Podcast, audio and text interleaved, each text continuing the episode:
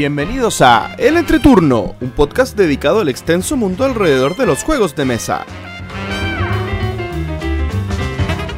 En este capítulo analizamos y damos nuestra opinión de Concordia. Además, tenemos un especial de actualidad del Entreturno Responde. Que disfruten el Entreturno.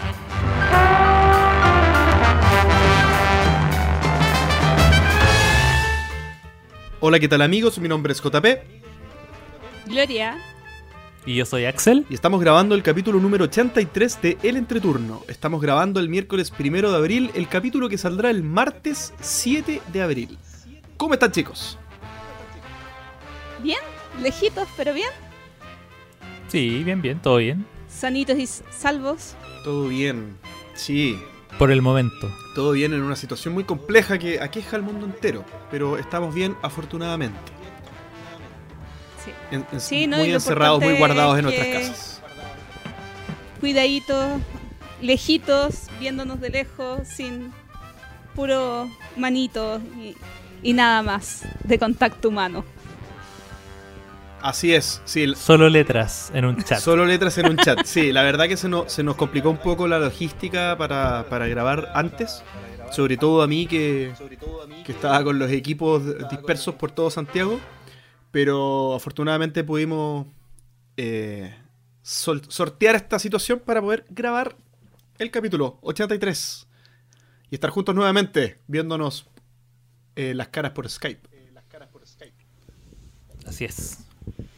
Por el mundo Por digital. el mundo Sí, primera vez que todos grabamos a distancia. Mm, Porque yo diría que no. generalmente yo faltaba, yo faltaba y yo grababa lejos, pero tú estabas con alguien, JP. Ah, es correcto, es correcto. Sí, pero ahora la, la tecnología ha cambiado estos últimos tres años. Estamos obligados, ¿eh? yo creo que esta cuestión de este tema de del, de- del COVID eh, ha hecho digitalizarse el mundo de manera muy apresurada. Tal vez siempre lo fuimos, pero no nos atrevíamos a dar, a dar estos pasos, pero al menos en mi trabajo eh, ocurrió un cambio muy brusco. Estamos todos trabajando remoto y yo diría que si no, si no el 100, muy cercano al 100% de la, de la empresa está trabajando remoto. Así que el mundo cambió forzosamente. Bueno chicos, ¿qué ha sido de sus semanas? Si quieres parto yo. De, su- Parte tú. de sus, sem- de sus Ok. semanas, porque han, pa- han pasado unas cuantas. Un mes, Un mes, sí. un mes. Ha pasado un mes, wow. Sí. Sí, porque el, el último capítulo lo grabamos el 28 de febrero. Ah, verdad. Correcto. Yo fui a vacaciones. Correcto, correcto. Bueno, comentarles que eh, he estado jugando algunas cositas y, y puedo destacar dos de ellas. El primer juego que quiero nombrar es uno que en algún momento yo creo que hablé, eh, que se llama Bargain Quest. Es un juego de cartas, es un drafting, es un juego de, draft en el que uno personifica un tendero, una persona, un dueño de una tienda, eh, y tú tienes que venderle ítems mágicos y poderosos y de todo tipo a los héroes. Y los héroes pelean con unos monstruos en tu representación. Ellos están auspiciados por tu tienda y a la medida que los héroes tengan un buen desempeño con los monstruos, eh, que eso se traduce en que logren hacerle una herida al monstruo, pero también que logren sobrevivir al ataque del monstruo, eso te va dando puntos de victoria. Y a lo largo de las rondas, entre todos los, entre todos los jugadores tienen que derrotar a tres monstruos. Y cuando de manera, entre comillas, colaborativa, pero en el fondo que, que en el juego se destruyan los tres monstruos, se gatilla al final del juego y ahí se cuenta la cantidad de puntos de victoria. ¿Ya? El draft se da eh, haciendo una repartición de los ítems que cada tienda va a tener que vender. Y dependiendo del tipo de héroe, van teniendo. Ellos tienen cuatro tipos que son. Pueden ser mago, pueden ser eh, tipo pícaro, o tipo guerrero, o tipo. eh, así como sería un sacerdote, digamos, tipo religioso, no sé. Eh, clérigo, claro. Eh, van aceptando uno u otro objeto que les va dando fuerza, resistencia u otras habilidades importantes. Y ellos tienen oro y te van comprando los ítems y tú se los vendes y con eso vas juntando oro para poder comprar mejoras en tu tienda y lograr hacer más cosas. Eh, el juego me encanta. Eh, Probé la versión de dos jugadores. Yo lo había jugado de cuatro jugadores. Y me, me parecía eh, un, draft que, bueno, que, eh, yo creo que muchos drafting games tienen la particularidad de que tiene aguanta son muy muy escalables porque porque como está las cosas van rotando a lo largo de la mesa uno siempre está haciendo algo y estamos todos al mismo tiempo haciendo algo. Eh, pero en este caso eh, este caso no fue la excepción. Y la versión para dos jugadores tiene una, una modalidad en la que en la que tú le vendes a más héroes pero también robas más cartas y, mane- y manejas una, una gama más alta de, de cosas. Y eso hace que el juego sea más cabezón. ¿Cómo se dice? Más eh, de pensar. Complejo. Más complejo, eso. y la Más verdad, la- estratégico más también. estratégico, exactamente. Y la verdad que ese pequeño cambio que tiene para dos jugadores me gustó bastante. Creo que lo prefiero para cuatro, ¿ah? pero, pero quedó muy bien armado para dos jugadores. Y me parece que no soy el único que está ahora en una situación de encierro en el que dos jugadores es un número apropiado para buscar juegos. Así que. Axel, ¿Qué sucede, Gloria? un jugador. un ¿Qué jugador- hacemos? Bueno, esa es una situación más Ah, ¿verdad? extrema. Sí, una pero- situación más extrema. Así que lo sigo recomendando Bargain Quest, un juego muy bueno. Y el segundo juego que quería comentar. Bueno, antes de pasar al segundo juego, quería contarles una triste historia. Obviamente que se canceló todo en el mundo, en, en todas las cosas de la vida se cancelaron. Y una de ellas fue mi, mi torneo de, de Magic a sobre cerrado de Theros Beyond Death. Theros más allá de la muerte. Que es la, última, la edición en la que vamos ahora. De Magic. En la que vamos. ¿ah? Ya, ya hablo, hablo como parte, como parte de un movimiento. ¿ah? Estoy volviendo. Bueno, y, y la verdad que, que no sé si lo, lo habré comentado. ¿Lo, lo alcancé a comentar? Yo creo que no. Comenté que me iba a meter ¿Qué? en esto. En el, en el torneo ¿Sí? este. Pero, pero comenté cómo era, que cómo me había ido. ¿No? Ah, ya. Bueno, lo voy a comentar. a Comentaste las cosas con César.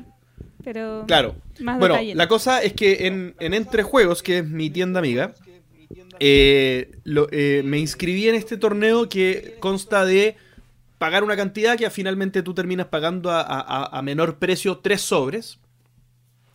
Y tienes que armarte un mazo de 30 cartas con lo mejor que te salgan en esos tres sobres. ¿ya?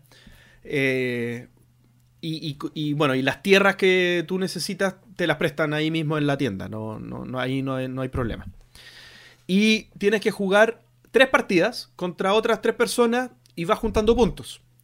Y esto se hace durante todo el mes. O sea, yo debería estar terminando. No, debía haber terminado ya la liga hace unos días atrás. Pero esto se canceló. Pero con esas mismas. A la pero mitad. con esos mismos tres sobres, ¿juegas todo el mes? No. Los primeros tres sobres, Ah, tú armas tu mazo y, y con lo que te salga. Entonces ahí tú eliges, por lo general, un par de colores eh, para armarte un mazo medianamente razonable con 30 cartas. Eh, yo, yo splasheé una carta. Por ejemplo, mi mazo es, es blanco, verde-blanco, pero splasheé una carta negra. Entonces puse como dos pantanos pa- entre medio, pero, pero eso está en cada uno. Uno pudiera hacerlo de los cinco colores, pero, pero no va a quedar bueno. ¿Ya? Y al principio de cada día adicional, que son cuatro o cinco dependiendo del tamaño del mes, o cuántos eh, jueves tiene cada mes, tú puedes comprar un sobre adicional. Entonces ahí tú vas mejorando un poco tu mazo, incluso al nivel que, que, que con las cartas que te van saliendo después tú podrías incluso cambiar los colores del mazo, porque te pueden salir progresivamente cartas mejores de otros colores. Pero las vas anotando. Sí, te pasan una hoja donde tú vas registrando por cada sobre cada carta que te sale. Perfecto. Entonces así se supone que no se hace trampa. El con- A ver, yo opto porque hay que confiar en cómo, en cómo son las personas, pero en verdad es súper fácil de hacer trampa. Yo, yo, yo no hago trampa, pero, pero asumiré que nadie más la hace. Pero te han contado. No, no tengo idea Yo no hago trampa, pero así se hace es trampa. que, claro, es que, es que lo que pasa es que no, no hay mucho control. O sea, en el fondo yo abro el sobre y anoto las cartas en un papel. Pero podría yo perfectamente traer otras cartas y, y hacer como que me salieron recién en el sobre, ¿cachai? Pero bueno, asumo que nadie lo hace, así como se me ocurre a mí, asumo que a alguien también se le ocurre de manera solo hipotética. Y también hay una modalidad que si tú pierdes los tres partidos que te tocan en el día, te dejan comprar otro sobre. Entonces eso igual está bueno porque, entre- en- bueno, se supone que comprar otro sobre es bueno. Uno gasta plata, pero lo bueno es que, es que te lo venden, te lo venden al mismo ratio de descontado. Eh, porque te lo venden más barato, como, como un 20% más barato, 15% más barato de lo que vale un sobre en realidad, 20. Y, y eso porque estás en el torneo. Pero lo bueno es que te salen más cartas y puedes hacerte un mejor mazo. ¿ya? Yo, a mí me fue mal, pero no tan mal. Logré ir dos días y cada día gané, eh, gané un partido de tres. Eh, mi- eh, pero bueno, su- Ya, igual está Sí, bien ganar una está vez bien. sea. Igual está, está bien. Aparte Sí. que mi mazo, no sé, no es por ser llorón, pero tuve mala suerte. Me salieron malas cartas. Porque claro, porque en estos torneos así es importante que te salgan removedores. Los removedores son las cartas que matan criaturas o que hacen daño directo a criaturas, un poco para controlar tablero. Porque, porque al final... eh, Tablero. el tablero, eh, ¿cómo se dice? Eh, mesa. Área, Bueno, control, ah, mesa. bueno, no tengo idea. el mundo. El mundo, la vida. Así que eso. No, pero muy entretenido esta cuestión. Plano.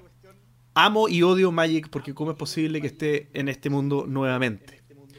Eh, bueno, y estoy viendo videos y cosas muy, muy seguido de Magic, así que no, no quiero hablar de eso. Vamos entonces al último jueguito y con esto termino. He estado jugando Banquete de Odín para dos jugadores. Ah, wey.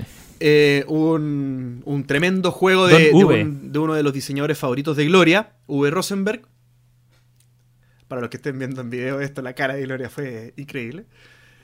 Y, y no, eh, la verdad, me encanta el juego, pero, pero ¿sabes qué? Siento que, que du- dudo un poco de la, de la rejugabilidad que tiene este juego. Pero- porque no sé si ser, A pesar de ser tan, tan es que masivo. ¿sabes lo que pasa? Me pasa que, que- que, eh, tiene una cantidad exorbitante de opciones, eh, este tablero de 60 posibilidades que uno puede ir a distintas partes, pero finalmente el juego se termina conduciendo y uno, uno termina no, no, no teniendo en mente todas las opciones. ¿ya? Uno empieza como a angostar Mm. esas opciones y, y se hace muy al principio del juego, muy eh, obvio por, por qué canales yo tengo que irme. Me parece que tiene que ver con que, con que para dos jugadores depende mucho de tu estrategia personal y no, y no hay mucho que pasa a tu alrededor que va eh, sirviendo de ingrediente para tus propias decisiones. Porque como hay espacio para los dos para poder armar tu propia estrategia, nunca nos topamos, no hay competencia, entonces hay poco cambio de libreto. No sé si me estoy explicando bien, pero en el fondo yo elijo una estrategia y la puedo conducir sin ningún problema. En el fondo se hace un juego de narrativo, en el fondo se hace un juego, no narrativo, pero un juego en el que yo, no, sé si le pongo play es la palabra, pero, pero sí como que ejecuto un plan sin mucha oposición. ¿Bien? Por ejemplo, yo elegí cultivar, o sea, eh, criar vacas y ovejas. Entonces la otra persona cuando ve que yo estaba peleando por las vacas y las ovejas, no me peleó las vacas ni las ovejas. Y se fue por hacer, eh, ¿cómo se llama? Saqueo y pillaje. Entonces yo cuando vi que, que ya no iba a ganar por ese lado, tampoco me fui tanto por ese lado. Entonces, no, no, capaz está en cómo lo jugamos, pero me pasó que, que muy temprano en el juego cada uno ya tenía muy marcado el camino por el cual se iba a ir. Yo, el ese juego se puede jugar en solitario, ¿cierto? Sí. Pues me llama la atención con el tremendo despliegue que tiene el juego que he escuchado de mucha gente que lo juega en solitario. Y como que no me lo imagino la mesa que necesitas para jugar, to- hacer todo ese setup para jugar uno. No me lo imagino mucho. Bueno, pero hay gente que juega Gloomhaven solitario. Mm, sí. No es tan, no es tan monstruoso el setup. No encuentro que sea tan ¿No? grande, no, porque la- eh, al Yo final... solamente lo jugué una vez, el banquete de Odín. ¿Y qué de te pareció? cuatro jugadores. Me gustó, pero es mucho. Demasiado, demasiado para mí. Demasiadas piececitas, cositas, mm, muchas opciones. No me da tanta alegría por tiempo. Bueno, y, y mi historia termina hoy con mi mesa preparada para jugar Teotihuacán para cuando tenga algún momento. Tengo, tengo, Te- tengo, la- tengo el Teotihuacán armado con las tablas encima, así que está totalmente ¿Con camuflado más para. gente o en solitario? No, con, con Floppy, eh, los dos, dos personas. ya. Sí. Ya. Sí, porque como también se puede jugar en solitario, he estado revisando todos mis juegos en solitario. Pero Me parece que, no, que- que-. ¿Revisando o jugando? Revisando. Ten- una- Ah, un qué día hice pilas de todos mis juegos en solitario. Para ver si me animaba con algo. Bien, eso. Doy el paso a quien quiera continuar. ¿Axel? Eh, a ver, yo he estado haciendo experimentos durante estas semanas. Voy a... eh, que de hecho es, es prácticamente como lo único eh, que efectivamente he podido jugar porque como estoy solo acá, eh, en realidad he tenido do- do- dos formas de, entretenerme con, digamos, aparte de, o sea, con cosas que tengan que ver con juegos de mesa. La primera fue que efectivamente tomé todo, busqué todos los juegos solitarios que tenía eh, en mi ludoteca, sin contar los Roll and Ride, porque eso ya los había jugado solitario antes. Eh, ponte tú, ya tengo la aplicación del Gungeon Clever. En su momento jugaba, no sé, cinco partidas al día de Gungeon Clever porque lo tenía en el celular. Eh, así que tomé, busqué todos los juegos que tenía. Eh, pillé 1, 2, 3, 4, 5, 6, 7, 8, 9, 10, 11 juegos que se pueden jugar solitario y al final jugué como 7, que eran los que más me gustaban. Habían unos que eran colaborativos, entonces como, ya. Igual uno termina jugando solo sin jugar alfa, así que da lo mismo. Eh, entonces jugué varias, varias cosas interesantes. Eh, no las voy a, o sea, las voy, voy a mencionarlas, pero voy a tenerme en alguna nomás. Eh, Sunset Overwater, bueno, ah, me, me fijé en los, juegos de Pencil First, los que tengo, Sunset Overwater y Herbaceous, los dos tenían eh, los dos tenían modo solitario y son bien entretenidos. Eh, el de Sunset Overwater me, me gustó más, pero el Herbaceous, la gracia que tiene es que se juega así como en 5 minutos. Ese que no tiene setup y es literalmente como sacar cartas, entonces... eh, Ah, entonces lo voy a Eso. revisar porque yo me he dado Ah. cuenta que los juegos en solitario de 5 minutos los aguanto. Entonces como tengo no, ese... pero no, son- no es 5 minutos. Ya 10, 15. Pero- Pero, Sí, pero, eh, mira, el Herbaceous. No, el Herbaceous eh, se demora 10 minutos máximo. No, es muy rápido. Y el Herbaceous Sprouts, que es la versión de dados, también me gustó. Y ese. eh, la gracia que tiene es que simula tener un, un rival. ¿Cachai? Que fue como el primero. Porque por lo general me di cuenta que hay como dos tipos de juegos solitarios. eh, por lo menos los que tengo están los que simulan tener un rival y están los que modifican las reglas para poder jugarlo solo. ¿Cachai? Eh, y el Herbaceous Sprouts yo creo que fue el que más me gustó. Por, por esto de tener un, un- rival. Eh, que en el fondo se, se metía. Jugué Villagers, que no me gustó. Pero sí me gusta multijugador. Jugué... eh, ¿Cómo se llama este otro juego? Este- Ah, eh, Tiny Big Quest. Que me gustó más solitario que normal. Jugué un Exit también. Que me demoré como dos horas en terminarlo. Ah, poquito. Sí. Jugué Wingspan solitario. Que me gustó más que el Wingspan multijugador. Eh, porque tiene una. Bueno, esto y, esto, y estos últimos dos que vienen son los de Stone Meyer. Que vienen con el sistema Automa. Que es como. Que se supone que es como cabros que trabajan en esto y hacen como los, los sistemas ya más, más, más pensados para eso. Entonces dije, ya, le voy a dar el de... Y el de Wingspan es como, claro, tienes como un rival que va acumulando cosas como cartas y va haciendo puntos y es muy, muy apretado. Eh, Wingspan nunca ha sido un juego con mucha interacción, así que daba lo mismo lo que uno... O sea, en el fondo como que básicamente te planteaba un rival y te decía, eh, en el fondo, qué tan rápido se acercaba ese rival a la meta, del, a la, meta de la ronda. Eh, y también te daba ciertas guías, por ejemplo, este jugador, este, este eh, jugador siempre se va a llevar las cartas que tengan que ver con su objetivo. Por lo tanto, si tú veías eh, que había una carta que cumplía ese requerimiento y que estaba en el deck de robar carta, eh, ahí tú tenés que ver, ya me la llevo para que él no se la pueda robar, porque si, eso significa que va a llevar X puntos. Entonces, muy bacán el tema de saber que tienes un rival que sabes cómo va a actuar, porque en el fondo la gracia que está y el puzzle del juego finalmente es, eh, es evitar que se lleve las cosas que va a hacer. ¿cachai? Eso, eso diste con la palabra correcta, puzzle. Esa, esa es la, la palabra. Sí. Pero tengo una Mient- duda. mi- ¿Mm?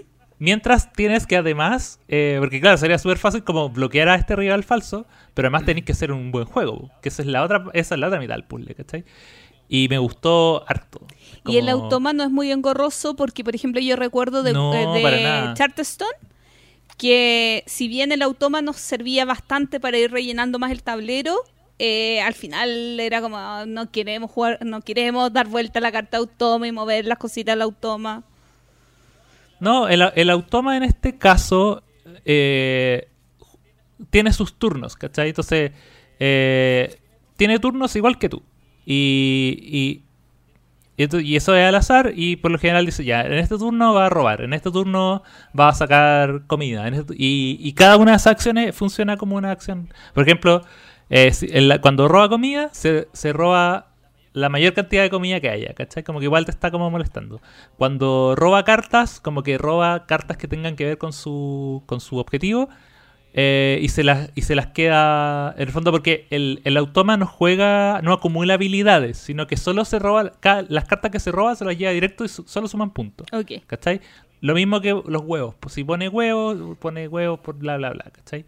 Entonces solo acumula puntos, no, no, hace un engine, como si tú estás haciendo tu, tu maquinita. Así que es muy fácil, pero a la vez te dice ya, tú tenés que trabajar de esta manera. Así que me gustó harto. Y con, con, con ese... eh, como con esa previa, con ese antecedente, dije ya, voy a cerrar esto con mi segundo juego favorito de la historia, Viticulture, y dije ya, el automa de esto debe ser el mejor. Debe ser ya, imagínate que mi- un juego tan tenga un juego, un modo solitario, y era bien malo. Porque en el fondo lo único que hace es como que te a dar carta y te indica dónde colocar personaje y te bloquea espacios. Eso es todo. Uh. Eso es todo.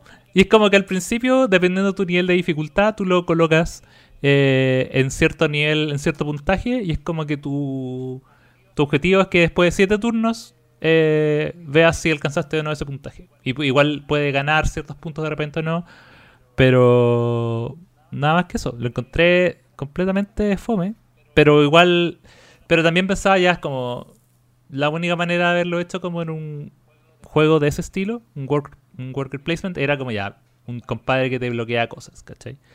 Eh, sí, que si no hubiese sido demasiado engorroso también. Así que hay juegos donde pega hay juegos que no. pues. Entonces, claro, un juego donde naturalmente hay interacción, como un worker placement, donde hay gente que se roba espacio. Ahí sí funciona la, interacción. Pero cuando uno hace las cosas más, más separado, tiene su tablero, la acción que hace poco o nada perjudica, como es el caso de Wingspan, eh, obvio que va a funcionar bien en solitario. Si en el fondo igual uno juega un poco solitario. ¿cachai? Por eso igual funcionan los... eh, los... los roll and write, ciertos roll and write, que también funcionan bien. Pero eso. Y lo otro que estuve haciendo es eh, probar versiones digitales de algunos juegos. Eh, yo tengo muchas en Steam. La he comprado como en packs y todo eso. Y em, hubo juegos que eh, nunca había jugado como en la vida real y que lo, he estado aprendiendo como en digital, como Twilight Struggle. Y el que estoy jugando harto, así ya, pero por mientras solo con contra el computador porque no tengo amigos que tengan el juego. Y me da lata como jugar con gente al azar. El Sight. Que hace tiempo que no lo jugaba. Y dije, ya sabes que ya me voy a acordar cómo se jugaba. Y fue muy facilito. Y lo estoy pasando bien de esa manera. Así que yo también creo que en estos próximos días voy a empezar a darle más vueltas como a versiones digitales de los juegos. Pero ya no, no Game Boy Arena, que es como una cuestión fea, así, ¿cachai? No, lo- las versiones digitales que están hechas como para Steam o para celular, donde hay interfaz interfase y uno aprieta un botón y se mueven fichas y ese tipo de cosas. Así que esos han sido mi- mis, mis días lúdicos. Yo, eh, bueno, ha pasado un mes desde el- la última vez que comenté y solamente he jugado 27 partidas, lo que es súper poquito para mí porque llevo 15 días sin amigos. Y como estoy sola, no puedo jugar. Aunque he jugado un par de partidas y que les he jugado eh, de una manera muy rara por WhatsApp.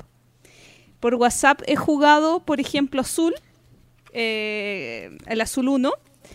Eh, y es muy curioso porque lo jugué con una amiga que tenía su copia del azul y lo, he jugado como 3-4 partidas del azul.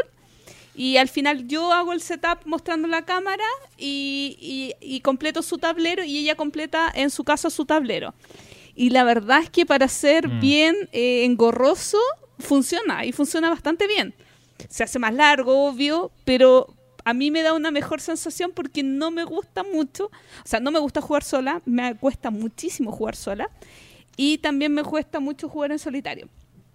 Dos juegos que quiero destacar que he jugado. El primero es Oso Park, eh, que lo jugué de esta misma modalidad eh, por WhatsApp, con una cámara, mi amiga con su copia y yo con mi copia, pero le agregamos la expansión, eh, una expansión que trae monorrieles que sobre el parque de osos, ve- a ver, el juego trae dos módulos adicionales. Uno es que nu- un nuevo tipo de oso en el que tienes que botar dos piezas de, de X características para recibir una pieza de ese tipo de oso que son piezas mucho más grandes. Y además haces un quinto, un, quinto espacio en tu tablero. Pero lo simpático son los monorrieles, que tú construyes monorrieles encima de, de tu parque de oso y tienen, y tienen que tener X distancia. Entonces tienes que ir de una pieza de un mismo tipo a otra del mismo tipo co- con cierta distancia, entonces tienes que ir calculando muchísimo más cada una de las piezas que vas colocando. Y, los monorrieles son en cierto modo una carrera, porque el que saca el primer mono, el primer puentecito para pasar el monorriel, gana más puntos de victoria que el que saca el, tercero. Porque dependiendo de la cantidad de jugadores, cuánto de cada puntaje hay. Y es muy entretenido, pero nunca más lo juego por WhatsApp. porque es entretenido para jugarlo. No, o sea, es entretenidísimo. Pero suena es- como una pesadilla ese setup. Yo me lo estoy imaginando y debe ser una Es- pesadilla. Es que, mira, piensa que el setup ya es engorroso. Piensa Sí, en que, oye, ocupé la pieza blanca de cinco espacios, la saca y la tira. sí. Porque teníamos que ir replicando cada una el tablero de la otra. Entonces fue Es que, ¿sabes? Yo no siento que sea engorroso, pero es desordenado, pues de esos juegos como que uno llega y es como que uno le pide ayuda a los amigos para que ordenarles, como, oye, ponte esas piezas, como, júntame las piezas amarillas mientras yo justo las rojas, es como ese tipo de juegos. Imagínate que yo tenía que dos la personas hagan eso solo, no. y yo tenía la expansión en alemán, entonces tuve que hacer el setup de la expansión al, al, al tuntún. Hasta que la Pauli No, me, me pésimo. dijo, no, sabes que son dos piezas de esto y me comenzó a explicar. Fue, Ah, a ver, el juego me gustó mucho la expansión, pero nunca más jugarlo online. ¿Podría jugar el Oso Park solo? Sí, pero jugar por WhatsApp la expansión nunca más en la vida. Me imagino. y el otro juego que también jugué por WhatsApp es el nuevo eh, juego de Jamie Steinmeier, eh, este, Ah. este Roland Ride, que creó el fin de semana pasado, lo creó el 21 de marzo, y ya lleva como 6, 7 transmisiones por Facebook en Steinmeier Games. Hace casi día por medio, como a la una de la tarde, una transmisión en vivo. Y la gracia de este juego es que reúne nueve juegos de él, eh, o sea, de la editorial, y que de estos nueve juegos tú combinas tres y de sobre eso se hace la partida. Por ejemplo, yo quiero jugar ahora Euphoria, Wingspan y Charterstone. Perfecto. Entonces el jugador eh, se lanzan dos dados y esos dos dados tú tienes que colocar uno en cada eh, uno eh, solamente uno por juego. A menos que hay algunos juegos que te permiten usar dos dados. Y la gracia es que cada uno de, los minijuegos que tiene eh, tiene reglas completamente distintas y que tienen alguna similitud con el juego con el juego que llama, o sea, que nombra original. Por ejemplo, en Charterstone tienes que abrir cajas, que es como una forma en que uno, uno hace en Charterstone, abre cajas. Entonces, te, te- te da sentido por más que es un, un juego súper abstracto de cositas, no sé. Po. Eh, The Between Two City yo no lo he jugado. El problema es que eh, yo jugué la versión 2 eh, de este juego. De hecho, se llamaba de otra manera cuando yo lo jugué. Y ahora le hizo... Ahora se llama Rolling Realms. Rolling- de hecho, se llama Knife Wars cuando yo lo jugué. Nine, Nine. Sí. Y la nueva versión no la he podido jugar y tiene muchos cambios. Y ya estamos, estamos Salió a- hoy, en la, van, en, van en las 7 ya. Van en las sie- puta, perdón. Pucha, yo imprimí las 6 y todavía no las puedo jugar. que ya no voy a, yo, ya yo no me voy a metí, imprimir yo, nada. yo me metí a la página y es como hoy, hoy, hoy primero de abril subió las 7. Ah, ya. Y Yo- es como que está en la página y la gente le pregunta, oye, ¿tiene dudas? Y, eh, y él responde como, ya, ¿cómo se juegan estas cosas? Oye, lo que encuentro increíble es que como él hace partidas online del juego y juega con 100, 150 personas al mismo tiempo, eh, como va recibiendo la retroalimentación y va notando y va contestando o va dentro de mi poco inglés como, oye, eso no lo he pensado, lo voy a anotar. O no sé, por ejemplo, eh, en la segunda o la primera versión, un amigo estaba conectado y tenía un, una marquita en la hoja que estaba mal puesta. Entonces mi amigo se la corrigió. Saludos, Alvarito. Eh, entonces yo estoy esperando poder jugar. Ah, ya no me sirve la versión 6. la, versión de audio del podcast se escuchó clarito en la arrugada de papel. Eh, espero que se escuche, que se haya escuchado la arrugada de papel. Ya puedo botar mi versión 6 y ya no imprimo nada más hasta que esté Oye, seguro pero- que voy a jugar. Pero, pero Gloria, no, no tienes por qué hacer eso. si es- esto es como cuando aparece como una edición nueva de un juego y a uno no le gustan los cambios. ¿Por qué tienes que jugar la última versión? Bueno, lo En voy una de esas las 6, en una de esas las 6 es la mejor, po. ya lo voy a estirar. Sí. Sí. Oye, eh, rapidito, otras cosas que he jugado. eh, ya. Lo que me he dado cuenta es que eh, no me gusta jugar juegos en solitario que sean un poquito más largos. Traté de jugar Everdell, que dicen que el solitario es bueno, y la verdad es que después de 20 minutos no quise. No quise seguir manejando un- a otro persona. No, no me, me molesta. Pero sí puedo jugar en solitario juegos cortitos. El Number 9, el Limes, eh, The Game sería. ga- Gané una partida de The Game, por fin. Hoy quedé con la cabeza reventada tras jugar esa partida. También con Axel jugamos una partida de Welcome to por WhatsApp Sí. Que igual Sí. fue divertida. He jugado un, par de partidas de Just One. Just One funciona maravillosamente por internet. Y eso, eh, comentar mi, mis semanas aburriditas aquí encerrada en mis cuatro paredes. La reseña. Y esta sección, con el peor nombre de toda la historia, eh, que no, hemos, no nos hemos puesto de acuerdo de cuál- cómo debiera llamarse la, la sección. Es bastante, por lo menos, gráfico el nombre. Es Eh, una sección donde del capítulo en- impar, así que ustedes se tienen que poner de acuerdo. Pero Gloria, tú puedes ser nuestra consultora, eres bienvenida. Esta sección lo que busca es hacer una, adivinen, reseña en profundidad Uh. sobre algún juego que nosotros en algún grado eh, de consenso todos amamos. Va a ser difícil a lo largo de los capítulos que, que eso, Puede sea- ser que eso también siga uno siendo que cierto, odiemos. sobre todo. Pero que ya Puede ser uno que odiemos, es verdad. Sí, pero claro. Es verdad, es o- verdad. Muy, muy buen aporte, Gloria. Es verdad. No es necesario que todos estemos de acuerdo en que es un buen juego. Yo creo que en este caso estamos todos de acuerdo. Y, no- y este juego, en esta ocasión, es. Ajá, No spoiler. hagas spoiler. Es- pero, pero sí, ya hemos dicho, hemos dicho ampliamente. Concordia. Y por favor, amigo Concordia. Axel, Uno, denos dos, el, el overview. uno, dos, Vamos a hacer. Ah, uno. ahí da.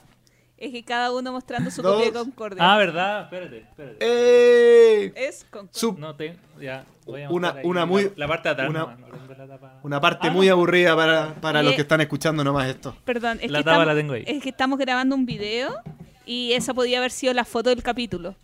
Pero puede que no. Pero Ya. puede que no. Ah, no. Concordia es eh, juego del año 2013, diseñado por el señor Mac Gertz. Eh, actualmente en el lugar 17 de la BGG. Imagínate, han pasado 13 años y ahí se mantiene 13, top no, 20. po, 7. 17. No, pues 2013. Pe- Siete se me años. confunde. Salió el 2013. ¿Verdad? Sí, tienes toda la razón. Bueno, 7 años, pero... mismo. Eh, juego de 2 a 5 jugadores. eh, que es muy simpático eh, esto porque es un juego que las reglas son cuatro páginas. Tiene cuatro páginas de reglas. Es nada, uno, uno puede llegar y decir, oye, pero qué juego más fácil. ¿Cómo un juego... eh, oye, pero qué juego más tranquilo. Solo, cua- so- solo cuatro páginas de reglas. Creo que el azul tiene ocho. Entonces, eh, pero ya cuando uno aprende... Y que en realidad eh, es de esos juegos que es sencillo en el en esa mecánica y es rápido porque uno en su turno elige una carta y juega y hace la acción de esa carta y ese es el turno. No hay más que hacer. Pero claro, la complejidad del juego está en eh, lo que hacen estas cartas, eh, la, eh, lo que hacen tus rivales, básicamente, cómo se va cambiando el- la, economía dentro del juego. Es, es- es un juego de... em, de control de área, tiene de eh, producción de recursos, tiene construcción, pero a la larga, o sea, y, todo eso tiene, eh, a la larga lo que uno eh, quiere lograr hacer es juntar cartas que van a puntuar dependiendo de tu estado al final del juego. Por ejemplo, es X cantidad de cartas van a puntuar dependiendo de las ciudades que tengas eh, donde no se produzcan ladrillos. Entonces, si yo tengo 6 de esas ciudades y tengo 4 cartas que, que tengan ese dios eh, romano, van a ser 24 puntos que se van a sumar a nuestro a nuestro tablero y así. Creo que son 7 cartas en total de esas que puntúan. Si no me equivoco, Eh, son 7 son seis dioses. Está Son seis dioses. Vesta, que te da por puntos de victoria. Júpiter, por ciudades sin ladrillo. Saturno, por provincias con casas. Eh. Mercurio, por cada bien producido. Marte, por los colonos de los tab- en el tablero. Y Minerva, ¿En el que es la especialista que dependiendo de la cantidad de casas que tengas en X recursos, te da X puntos de victoria. Entonces, claro, uno tiene que. eh, entonces, es como de estos juegos que yo siento que tienen como dos partes, porque en la primera parte uno hace el despliegue y va armando como su estrategia. eh, porque, bueno, de partida todos parten desde el mismo lugar, desde Roma. Entonces, eh, desde uno tiene que ir des- eh, esparciéndose por este mapa de, eh, de Europa. Europa con nombres antiguos. Está Hispania, Galia, Germania. Eh, entonces uno se. Britania. Entonces uno va esparciéndose atrás del mapa y eh, construyendo sus, sus, sus, sus- sus puestos, ahí produciendo bienes. eh, y después ya. eh, en una parte ya cuando ya se va acercando, en la segunda mitad uno tiene que ir haciendo esto ya. ¿Cuántas cartas tengo que comprar para, eh, para, para lograr mi objetivo? Y una de las gracias que tiene este juego que no tiene es que las cartas que uno adquiere con una de las acciones que hay son te te, te sí, sí te mejoran al, al- a, tu, a tu acción, a la acción que tú estás tratando de lograr. Porque hay juegos, por ejemplo, como Riff o como otros, donde la gracia está en que uno compra una carta que te mejora alguna condición de victoria, pero la acción de esa carta va para otro lado. O no tiene por qué. Entonces uno tiene que llevarse algo porque le sirve o porque te da puntaje. Acá no. Acá uno se lleva cartas porque te sirven y porque te dan puntaje. Entonces eso es parte de la, la cosa. Vo- Voy a hacer como una pequeña... Voy a leer como lo que hacen las cartas. Está el arquitecto, que, te- eh, que es como el que te permite mover los colonos y e- edificar las casas. El, el prefecto, que es el que hace que eh, las, las regiones activen y produzcan bienes. Y eso es una acción que eh, te beneficia tanto a ti como a la gente que esté presente en la acción en la región que, eh, que active. Así que también hay que estar atento a que otro jugador, de repente tú puedes no hacer nada y otro jugador activa tu región y te da un bien que no estabas esperando. Eh, el colonizador te permite ir eh, añadiendo colonos al, al tablero o ganar platita. El mercader es el que te permite vender, o vender y o comprar bienes, porque el dinero es escaso en este juego. El diplomático es el que te permite copiar una carta eh, la de mejor otro jugador. carta. Es buena el diplomático. Porque en el fondo, claro, uno tiene un stock de 7 cartas iniciales. Por lo tanto, eh, Cuando te quieres mover dos veces o vender dos Claro. veces y ya gastaste tu carta, el diplomático es el que te salva. y, pero pero el diplomático solo copia la última carta jugada de un jugador. Así que también hay que, hay, hay que tener timing en eso. No es como que copia cualquier habilidad. El senador es el que te permite ir agregando cartas a tu mano para tener más acciones. Y el... No miento, el senador es el que te permite... eh, Sí, el senador te permite comprar, sí. Y el cónsul es el que eh, te permite, creo que, devolver las cartas a la mano. Ya no, me acuerdo. Eh, No, ¿quién- prefecto. quién? Ah, no. El prefecto. No. Perdón. El. Uy, las tengo. El tribuno. El tribuno. Bueno, todos esos nombres como típicos de, de estas cosas. Eh, y eso, es un juego bien apretado siempre. eh, con harta interacción. que- y a pesar de eso me gusta harto. Em, creo que como que lo más complicado es, eh, tiene que ver con las reglas que hay cuando uno edifica, cuando alguien quiere edificar en un lugar donde ya hay otro jugador que edifica, porque como que los precios aumentan de una manera que hasta el día de hoy no me puedo acordar. el, doble, el doble del valor de dinero. De- el doble del O sea- valor, pero lo mismo, en- lo mismo en ladrillo. O sea, no sé el valor de dinero se va multiplicando por la cantidad de casas, que, que hay. haya. O que, que, que entren, Eh, sí, que estén. Se pone bien Porque terrible. la tercera Sí, que- casa que cuesta estén. tres veces el valor de dinero. Claro. Exacto. Eh, eso. Ah, y hay una hay, hay una carta que va rotando. eh, que te permite El prefectus máximo. Sí, que esa es la que te permite. Y, y esa rota en sentido antihorario. Y se, se la dan al, Sí. al último jugador que juega. Es como su, su ventaja por ser último. Eh, A mí me y ya gusta- cuando la juega, se le devuelve. Se le devuelve. Y eso es como una buena. También está. está y por lo mismo yo siento que, claro, es un juego que está es súper apretado en ese sentido. O sea, eh, uno siempre está, o le falta plata, o le falta un bien, o le falta algo. Y, y, y claro, es súper sencillo en lo que en lo que les conté. O sea, tu turno es básicamente jugar con estas cartas y eso es lo que hace.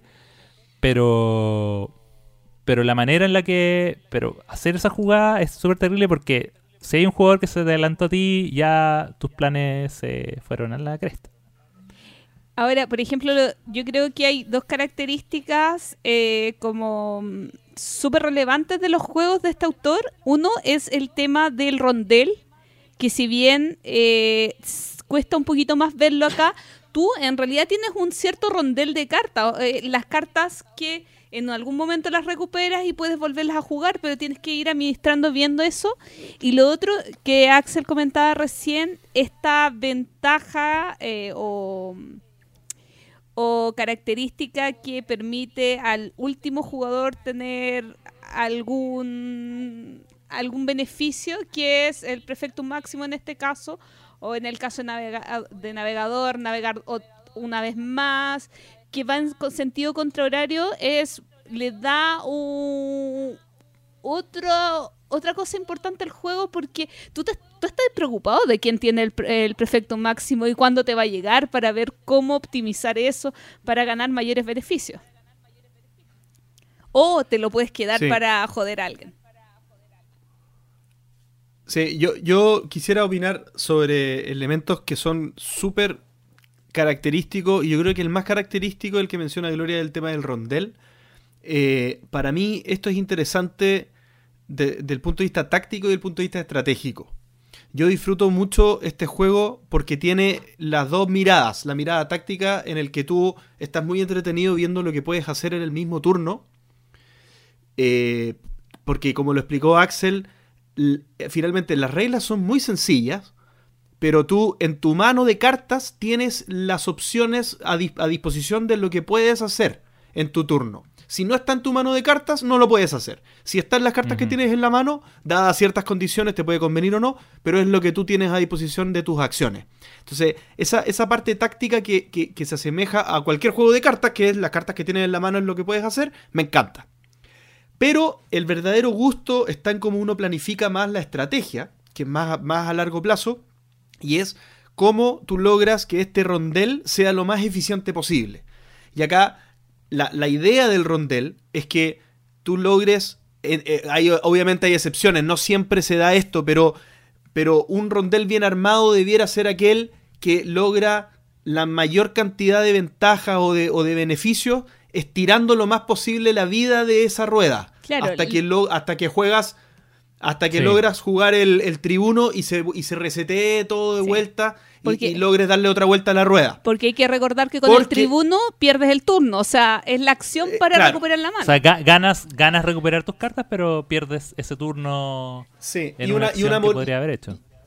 Sí, y ganas algunos sextercios que es el dinero. Eh, eso, eso es algo que, es un premio de consuelo. Yo creo que es para no sentirse que, no hiciste nada. Pero finalmente, eh, tú tienes que hacer en esa eficiencia del rondel, tienes que hacer que se estire lo más posible. Pero si tú cuando tú sientes que, que no vale la pena seguirlo estirando y tienes que algunas cartas no jugarlas, lo que significa es que no construiste bien tu rueda. No fue una rueda que girara bien. Porque tiene, esa rueda tuvo partes que no eran armónicas al juego que tú estabas haciendo. Bueno, darse cuenta de eso toma sus buenas cantidades de partidas. Para, para, poder armar bien esa rueda, los desafíos que lo hagan en la primera jugada, porque yo creo que no se puede. Bueno, son jugadores maravillosos ustedes, pero a mí me pasa que para lograr aceitar esa rueda hacen, hace una, un par de partidas falta porque, porque es difícil, no, no, es, no es tan intuitivo es un juego que requiere, yo creo que es un juego que premia la, experiencia. Discrepo en un punto, JP, eh, que no siempre es necesario hacer tan bien esta rueda. Y aquí voy con esto. Lo que no me gusta de este juego, jugarlo es entretenido, muy entretenido. Me divierto mucho. Pero ver cómo ganar por, por, el cálculo de los puntos de victoria, que tiene que ver con la compra de cartas y que estos dioses te multiplican por lo que tú haces en el tablero, es lo que te hace que muchas veces tengas en la mano cartas que para jugarlas como la habilidad no te sirvan, pero que en resumidas cuentas, por el dios que tienen abajo, al final del juego te van a dar puntos de victoria. Claro, esas son las excepciones. Tenéis razón. Hay veces que conviene comprar una carta que no es parte de la rueda por la cantidad de puntos que te va a dar. Pero, pero por eso, eh, guardando esas excepciones, sobre todo en la primera mitad del juego, es más importante la rueda que la carta que te da más puntos. Especialmente porque no tienes casi nunca recursos para comprar. claro, exactamente.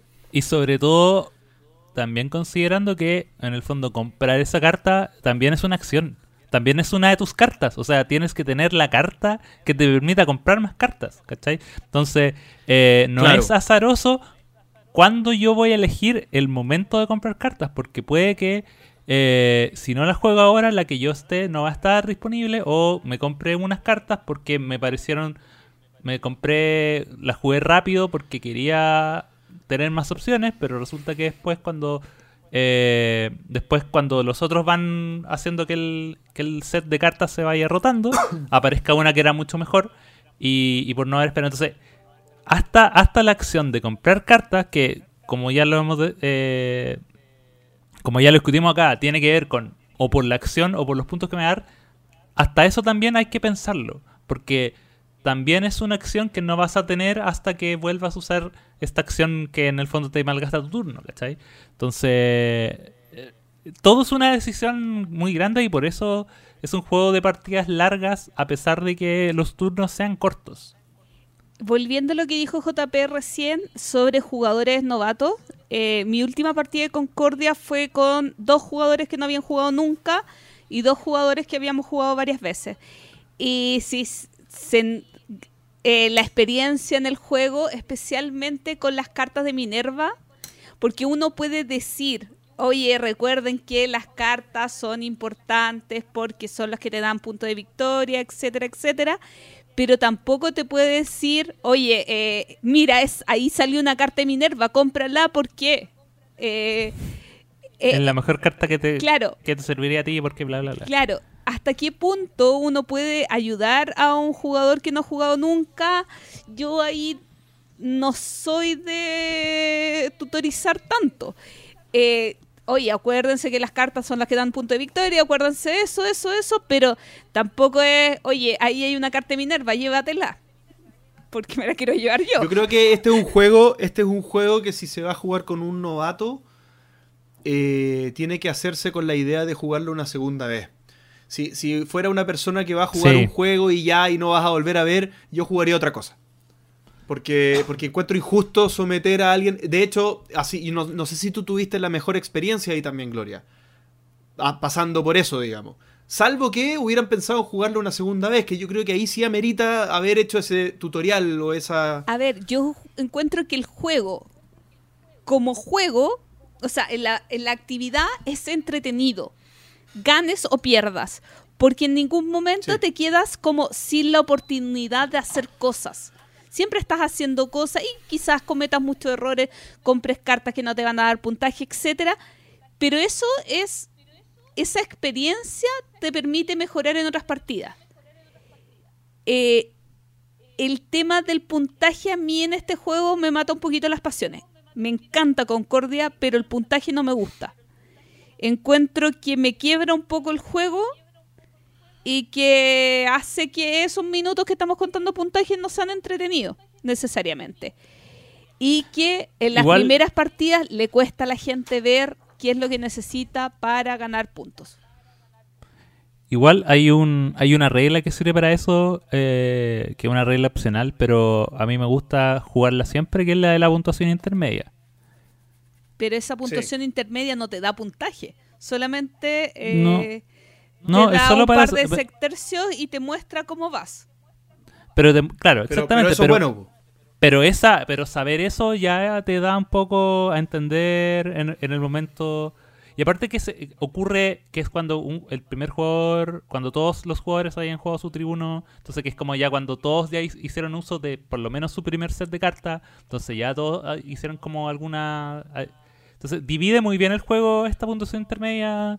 Eh, primero para recordarte ya, ¿sabes qué? Por esta ruta te está yendo bien, te está yendo mal, esto es lo que me falta eh, para ponerte de, en el segundo. Es una regla que como que te dicen que es como para las primeras veces que juega, pero yo creo que siempre es bueno hacerlo precisamente para evitar este este tema tan abstracto del, del, del puntaje final que yo igual concuerdo un poco con, con Gloria. A mí, por lo general, me, desagradan los juegos donde eh, como que el puntaje es solo al final. ¿Cachai? Como ya todo... Sí, a, mí, a mí... Es como que... de hecho, Perdón. Sí, no, que a mí hasta, hasta anda... Eh,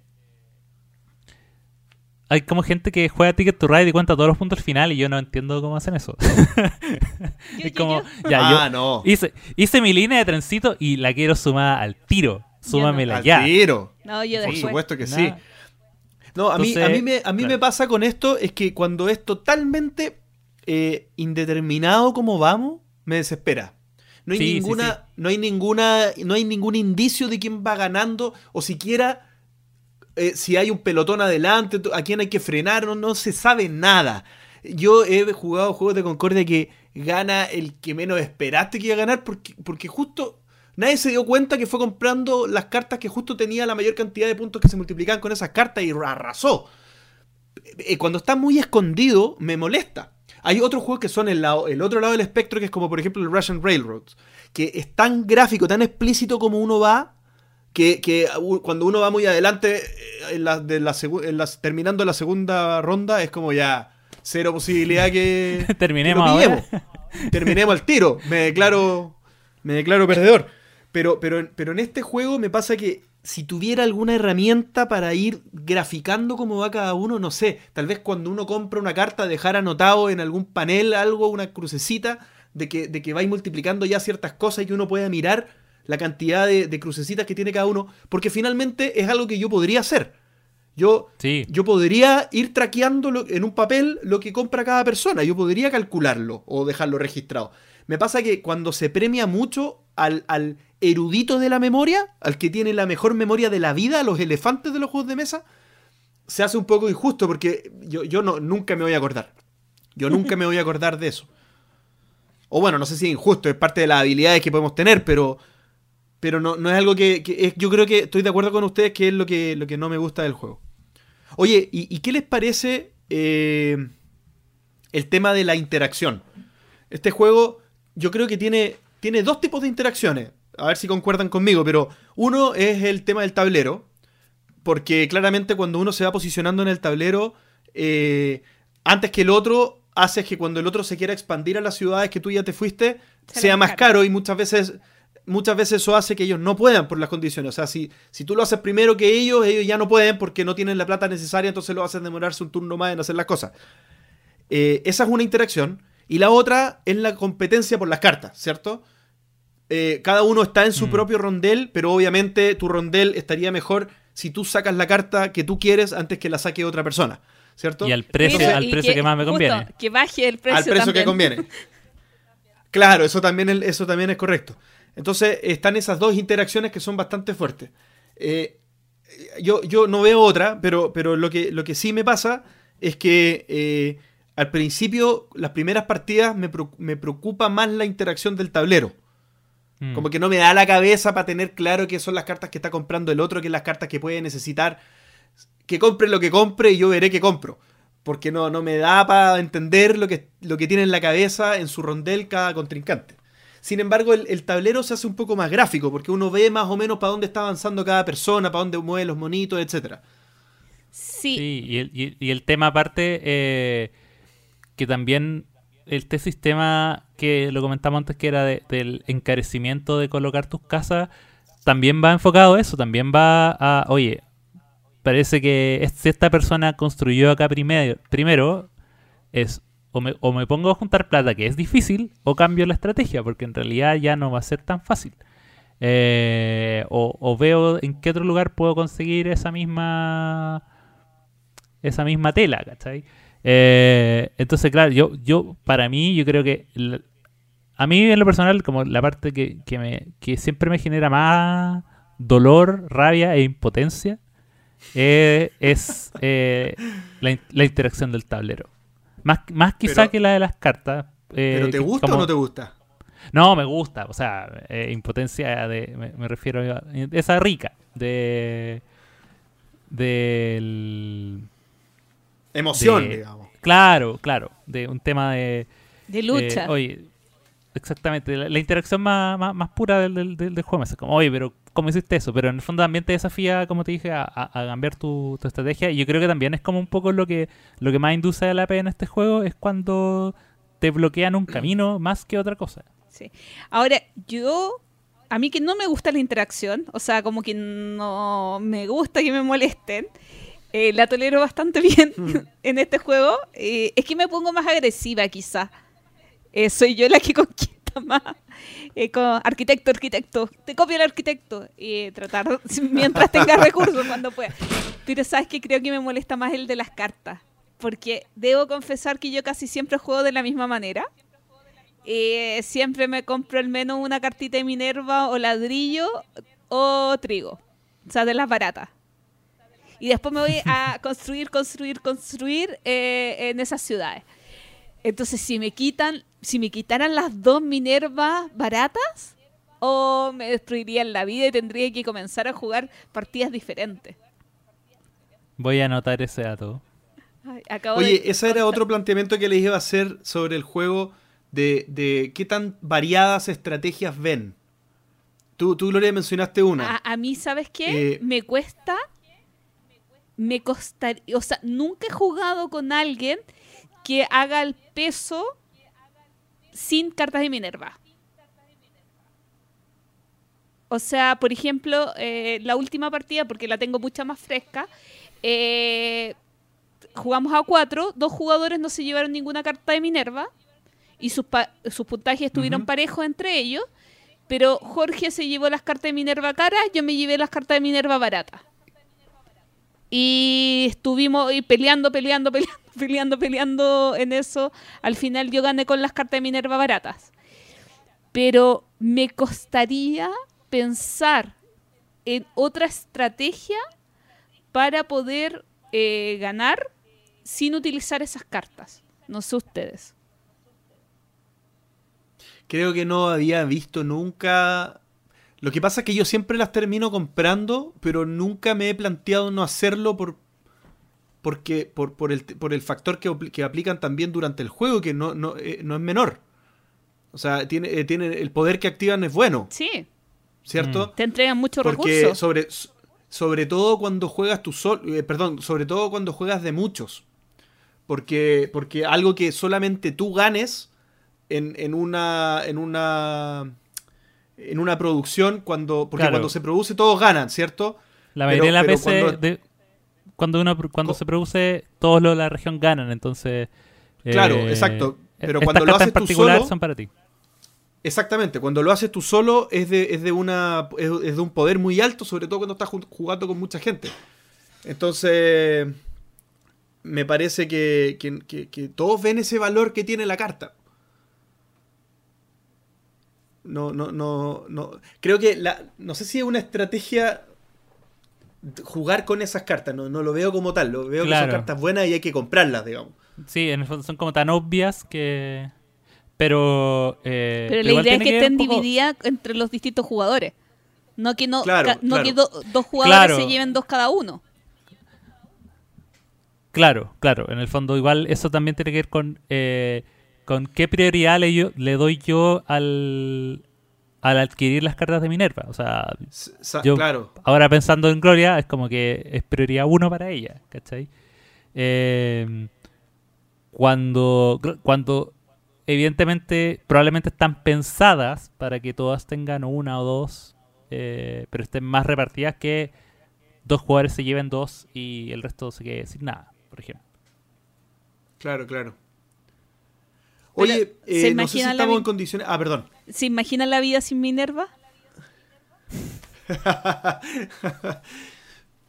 Oye, ¿estamos en condiciones de, de dar veredicto final o tienen algún otro aspecto del juego que quieran compartir o, o plantearnos? Yo plantearía que nos conversaras un poquito de salsa y de los mapas o de algunas otras expansiones que hemos jugado, como brevemente.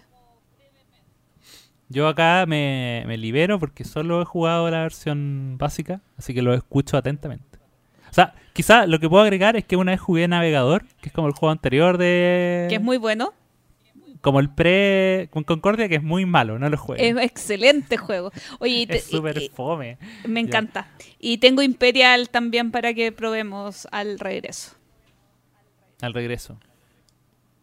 Oye, eh, sí, buen punto. Salsa es una expansión de las grandes, que no es solamente un mapa, sino que, que agrega dos cosas que son principalmente la- las, que, las que son de mayor importancia. Una es la sal.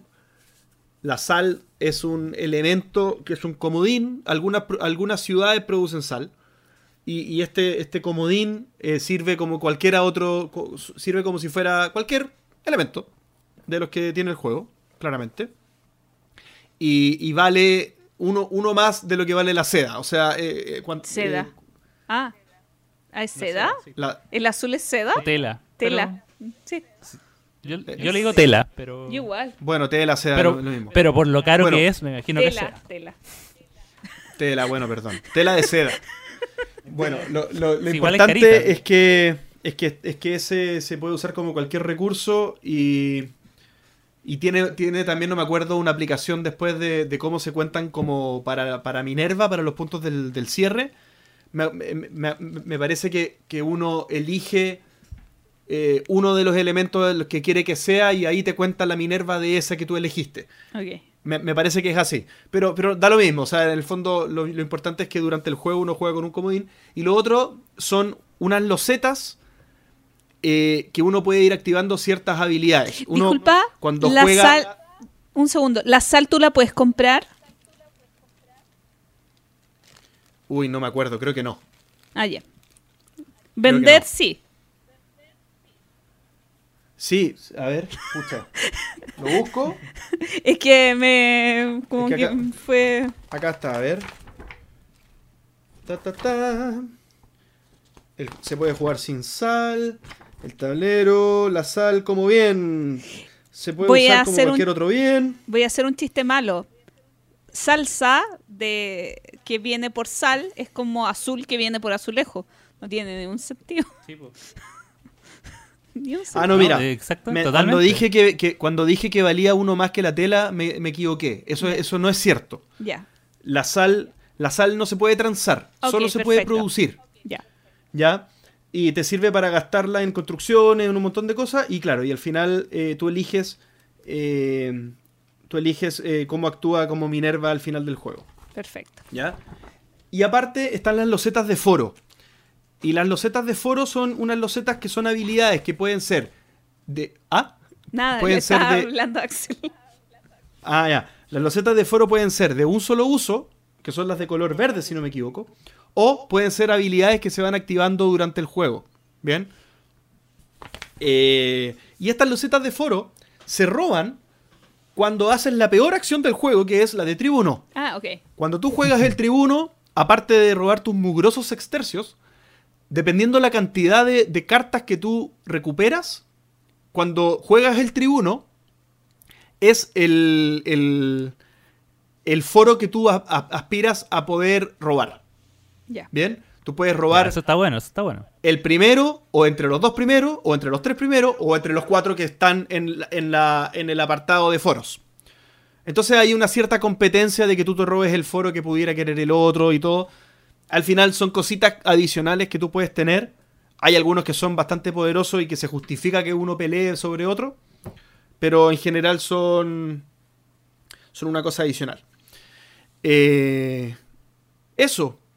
Yo Lo, brevemente. lo- lo que sí me gustaría, pe- pe- antes, pe- perdón, hay un hay un, una- un tema que este juego es de 2 a 5 jugadores y Yes. me parece que es un juego relativamente bien escalado entre esa cantidad de jugadores. No obstante, hay un mapa que es el recomendado para jugar de dos jugadores. Y me parece que es Britannia.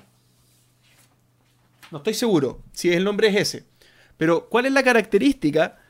La característica es que, como dijo Axel, ¿cierto? Que todos parten en el mismo lugar. ¿Cierto? ¿Qué es lo que pasa? Cuando el Sí. mapa es muy amplio, o ni siquiera tan amplio, pero cuando todos parten en el centro, los jugadores cuando son pocos, o sea, dos, se puede ir cada uno a un lado. Y se hace, la competencia se diluye en la primera, en la primera mitad del juego.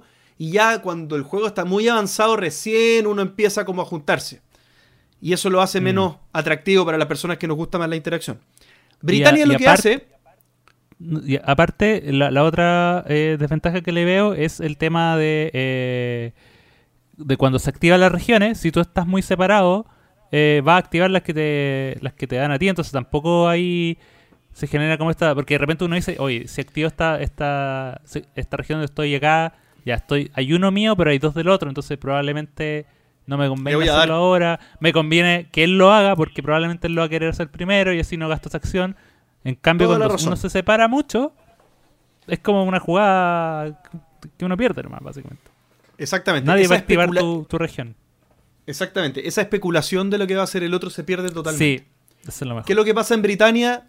Es lo mismo, todos parten en el mismo lugar, pero el comienzo del lugar está brillantemente diseñado que está a un borde del tablero. Entonces el tablero se Mm. empieza a ramificar los dos en la misma dirección. Uno empieza a ver que el otro se te empieza a meter y como, ¡ah, sale, sale! Entonces es muy atractivo eso. Se empieza a dar desde el principio del juego el, el elemento que dice Axel. Perfecto. Bueno, eso quería agregar como, como un tema adicional. Yo brevemente hablar de Venus, que Venus tanto existe el Concordia Venus como una caja eh, base, como el Venus como expansión. Pero creo que en español salió solamente la versión de Venus como expansión. Creo, no estoy tan segura. Eh, y lo que hace es que se puede jugar por parejas. ¿Y qué significa esto? Que si yo juego una carta, por ejemplo, la carta de mercado, ambos jugadores hacen esa acción. Entonces, no solamente, o, hago la acción de arquitecto. Entonces, no solamente me tengo que preocupar de los recursos que tengo yo, sino también que mi compañero pueda ejecutar la acción de la, una, una, correcta manera. Hay una excepción que el dinero eh, lo manejamos en, eh, es un fondo mutuo, que entre los dos podemos utilizar el dinero, pero los otros recursos son individuales. Es rarito, pero para los que le gustan los juegos en pareja con cierta cuota de, de colaborativo, eh, está ahí. Yo creo que no lo volvería a jugar, pero eh, divertido. Sí. Yo, yo solo he jugado el normal, así que no diré nada. Pero por lo hablado, creo que me iría más por salsa, salsa que, que, Venus. Sí. Deberías dejar la expansión salsa en el entreturno bistro para que vayamos con Axel a jugar. Cuando todo se arregle. Eh, eh, eh, bueno, es el último comentario, yo creo que es lo, más decisivo de todo. Pero sí, oye, como, como veredicto final, yo quisiera decir que claramente Concordia me gusta mucho. Es un juego que, que no es para toda ocasión. Es un juego que, que no, que, que, yo prefiero no sacarlo con personas que no son muy eh, avesadas o que ya tienen cierto bagaje en, en, los juegos de mesa porque siento que, que no es apreciado por ciertas personas. Y soy de las personas que, que si hay personas que están siendo miserables jugando un juego, lo paso tremendamente horrible. Así que prefiero estar bien seguro que el grupo es el indicado. Pero existiendo esa, esa, ese interés por los juegos un poco más complejos, pero no complejos en las reglas, como dijo Axel, las reglas son muy simples, sino complejo en el nivel de profundidad que tiene. Eh, y gente que también disfrute ese mismo, ese, ese mismo como meterse en un juego más profundo y no simplemente porque jugarlo así por inercia es fácil, pero creo que, que no se aprovecha mucho. O sea, cuando está esa, ese, ese, grupo, eh, me parece que es un juego que, que, se da muy bien. Eh, como dije, teniendo el mapa apropiado, es un juego que escala perfecto de 2 a 5 jugadores, pero solo teniendo el mapa apropiado. Me parece que de dos jugadores con un mapa eh, muy grande o, o, que la ciudad está al medio, qué sé yo, eh, prefiero jugar otra cosa. Para ese nivel de complejidad no, mm. no me gustaría jugar Concordia, creo que con un mapa de los normales, mínimo de tres jugadores, mínimo, o sea, ojalá cuatro. Pero, pero si no se hace muy, muy malo, creo yo. Eh, pero muy buen juego, muy recomendado Concordia para mí. Mm, a mí me encanta Concordia. Lamentablemente casi no lo puedo sacar a mesa porque tengo muchos amigos que no le gusta Concordia. De hecho, no es un juego que... ¿Cómo siguen siendo tus amigos? Oh, porque, viven, porque viven cerca de mi casa.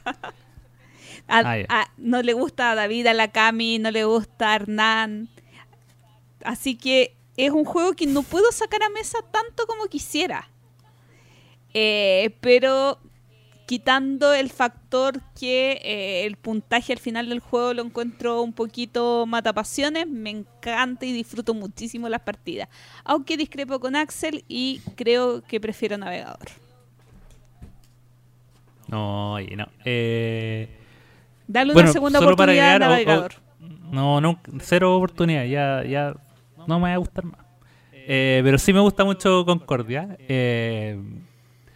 Yo creo que eh, la gracia que tiene es que tiene cosas que por lo general a mí eh, no son cosas que ando buscando en juegos, en, los juegos que más me gustan, eh, pero acá lo hacen de una manera que, que me agrada, que es primero una interacción bien directa y confrontacional. Yo creo que toda la interacción de Concordia es confrontacional. Eh, por lo menos en la parte donde uno se va desplegando el mapa. Eh, pero también es un juego que te, te mantiene atento a las jugadas que hacen los otros de una manera eh, primordial. Yo creo que es parte de la de, de la esencia de, ganar. Tú no puedes hacer una estrategia solo con, con tus cartas y ya, voy a hacer esto y voy a programarme a hacer esto. No, porque eh, tienes que saber qué está jugando el resto para ver si va a jugar el, eh, el diplomático y duplicar. Tienes que ver si es que una persona va a activar una, una, una acción, una carta no. Si es que la gente se está demorando mucho, probablemente voy a construir acá porque eso significa que, eh, que tengo más opciones de que otra persona también genere recursos para yo generar recursos sin tener que gastar la carta. Eh, tienes que estar muy muy pendiente de lo que cómo el resto está armando su juego también para ganar y yo creo que eso es como eh, lo que más me gusta de, de Concordia y, que no necesariamente es como lo que eh, lo que a mí me, me, llama la atención en otros juegos. Yo por lo general soy soy mucho de ya voy a generar mi plan y no me, y me voy a desviar lo menos posible de mi plan y, y- y me gusta como los juegos donde uno puede jugar una y otra vez de la misma manera y ir como mejorando, como entrenando la mente o entrenando la- el- tu entendimiento del, del sistema para hacerlo funcionar mejor. Acá yo creo que no hay de eso, sobre todo jugando con gente que ya lo jugó antes. Ahí también concuerdo en que no es un juego que yo tampoco eh, lo tengo pensado como para... O sea, yo lo, lo tengo pensado para gente que sé que lo voy a jugar por lo menos dos o tres veces más, más allá de la partida inicial, eh, por lo mismo, porque me, gusta eso. Y, y nada, eh, tomando en consideración todo eso, yo creo que es un juego súper bueno y, y que lo único que le cambiaría serían las monedas, porque son... Oye, De eh, en la tienda de Masquioca venden las monedas eh, de metal. ¿Metálicas? Sí. El problema es cómo llegar a ellas. juego, Pero, a ese juego le yo... No, mira, yo oye, ojo. podría usar, podría usar de mi, moneda bueno metálica de Viticulture. Masquioca. Oh, verdad. Lo peor del juego, por lejos, el logo de más que Oca. Concordia. Sí. Axel es hater. Sí. y ahí.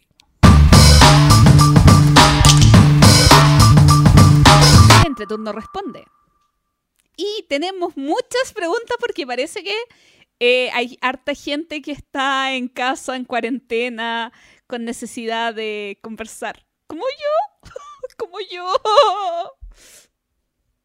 Es terrible no tener contacto Así humano. es. Así es, así es. Oye, y tenemos todas las preguntas acá en Facebook y las voy a leer yo y las voy a leer en el extraño orden que me da Facebook, que no sé cómo los ordena, pero hay más antiguas, más nuevas, más antiguas, más nuevas, así están. Así que vamos a partir por Jaime Ojeda. Eh, él nos dice, hola chicos, llevo un par de semanas escuchándolos, así que si esta pregunta ya salió, mil disculpas. No hay problema Jaime, pregunta nomás. El otro día pensaba si era correcto o no utilizar algunos objetos de apoyo para juegos que tengan un peso un poco más alto. Por ejemplo, hay veces que en el entreturno, eh, se refiere al, al entreturno de real, no nosotros, eh, planifico muy bien qué es lo que voy a hacer, pero al llegar al momento de ejecutarlo me olvido de algún detalle importante para la estrategia. Eso me llevó a pensar, ¿creen correcto utilizar lápiz y papel, por ejemplo, para llevar cálculos o anotar pasos a seguir? Yo en mi primera instancia creo que no, porque la gracia de un juego es desarrollar esas habilidades, pero me gustaría escuchar su opinión. Gracias por la pregunta, Jaime Ojeda. ¿Qué creen ustedes? Yo, yo creo que parte de esto es lo que me imaginé cuando estábamos hablando de Concordia, ponte tú. Sí, igual lo, sí, también. Igual lo hablamos con, el tema de los puntajes. Eh, yo en lo personal creo que yo no tendría problemas de hacerlo, siempre y cuando todos puedan hacerlo. Pero, ¿sabes que Nunca ha surgido la necesidad de hacerlo. Eh, nunca me he encontrado con, un juego que requiera tanto como para el nivel de ya, ¿sabes que voy a anotar esto? Eh, igual eh, también depende del detalle. O sea, yo igual estaría como un poco en contra de anotar, por ejemplo, ya, esta persona se llevó una carta roja, ¿cachai? Como imagínate como anotar todo, así como, no sé, como tener un ticket to ride, así como guiándolo todo al extremo, así como, "Hoy se llevó dos cartas rojas, no sé, probablemente está haciendo una ruta roja. Eh, nadie hace eso. Eh, uno podría como de repente, ah, sabes que quizá va, va cerca de acá, pero eh, no, no, no sé. También hab- habría que ver como un poco como el, el nivel de complejidad que uno no podría hacer. Yo, yo sí, yo sí he, he tenido esta discusión y, y donde siento que es más complejo son en los juegos de deducción. Ah, sí. Donde, Cryptid. por ejemplo, yo, el Cryptid, es, es- justo estaba pensando en el Cryptid. Eh, hay juegos de deducción como el... A ver, espera, lo estoy viendo acá. El... Oh, se me olvidó el... El Sleuth. El. Sleuth, el Sleuth. Ese viene con una hoja. O sea, la hoja de, de deducción es parte del juego. O sea, tú juegas ahí. Y esa es una hoja donde uno, si bien cierto, viene predefinida con ciertos datos que uno va rayando. Lo que uno raya y de la forma que uno lo raya es libre de uno. Uno puede ir haciendo anotación y todo eso. Entonces, claro, yo siento que igual hay juegos que están pensados como para eso. El, o juegos como el Detective, juego más narrativo, donde, claro, uno tiene que sí o sí anotar la- las consecuencias o, la- o la- o las deducciones que uno va haciendo. Eh, pero hay juegos, claro, como el Cryptid, donde no está en las reglas ni está en ningún otro lado, entonces uno dice, ya, ¿lo puedo hacer o no? Y probablemente si no lo pudiera hacer, eh, sería más fácil. Y, y en ese tipo de juegos yo, la verdad, no veo ningún problema si es que eso te va a ayudar a, pasarlo mejor.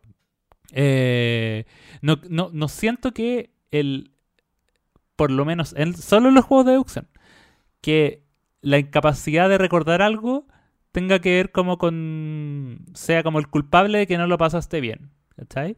Eh, en otros juegos es parte de la, del, eh, es parte, es, sí es parte del, del, del, del juego, ¿cachai? Sí es parte como del, del gozo. Sí. Eh, Yo no lo encuentro pero, pero en ese caso en particular no.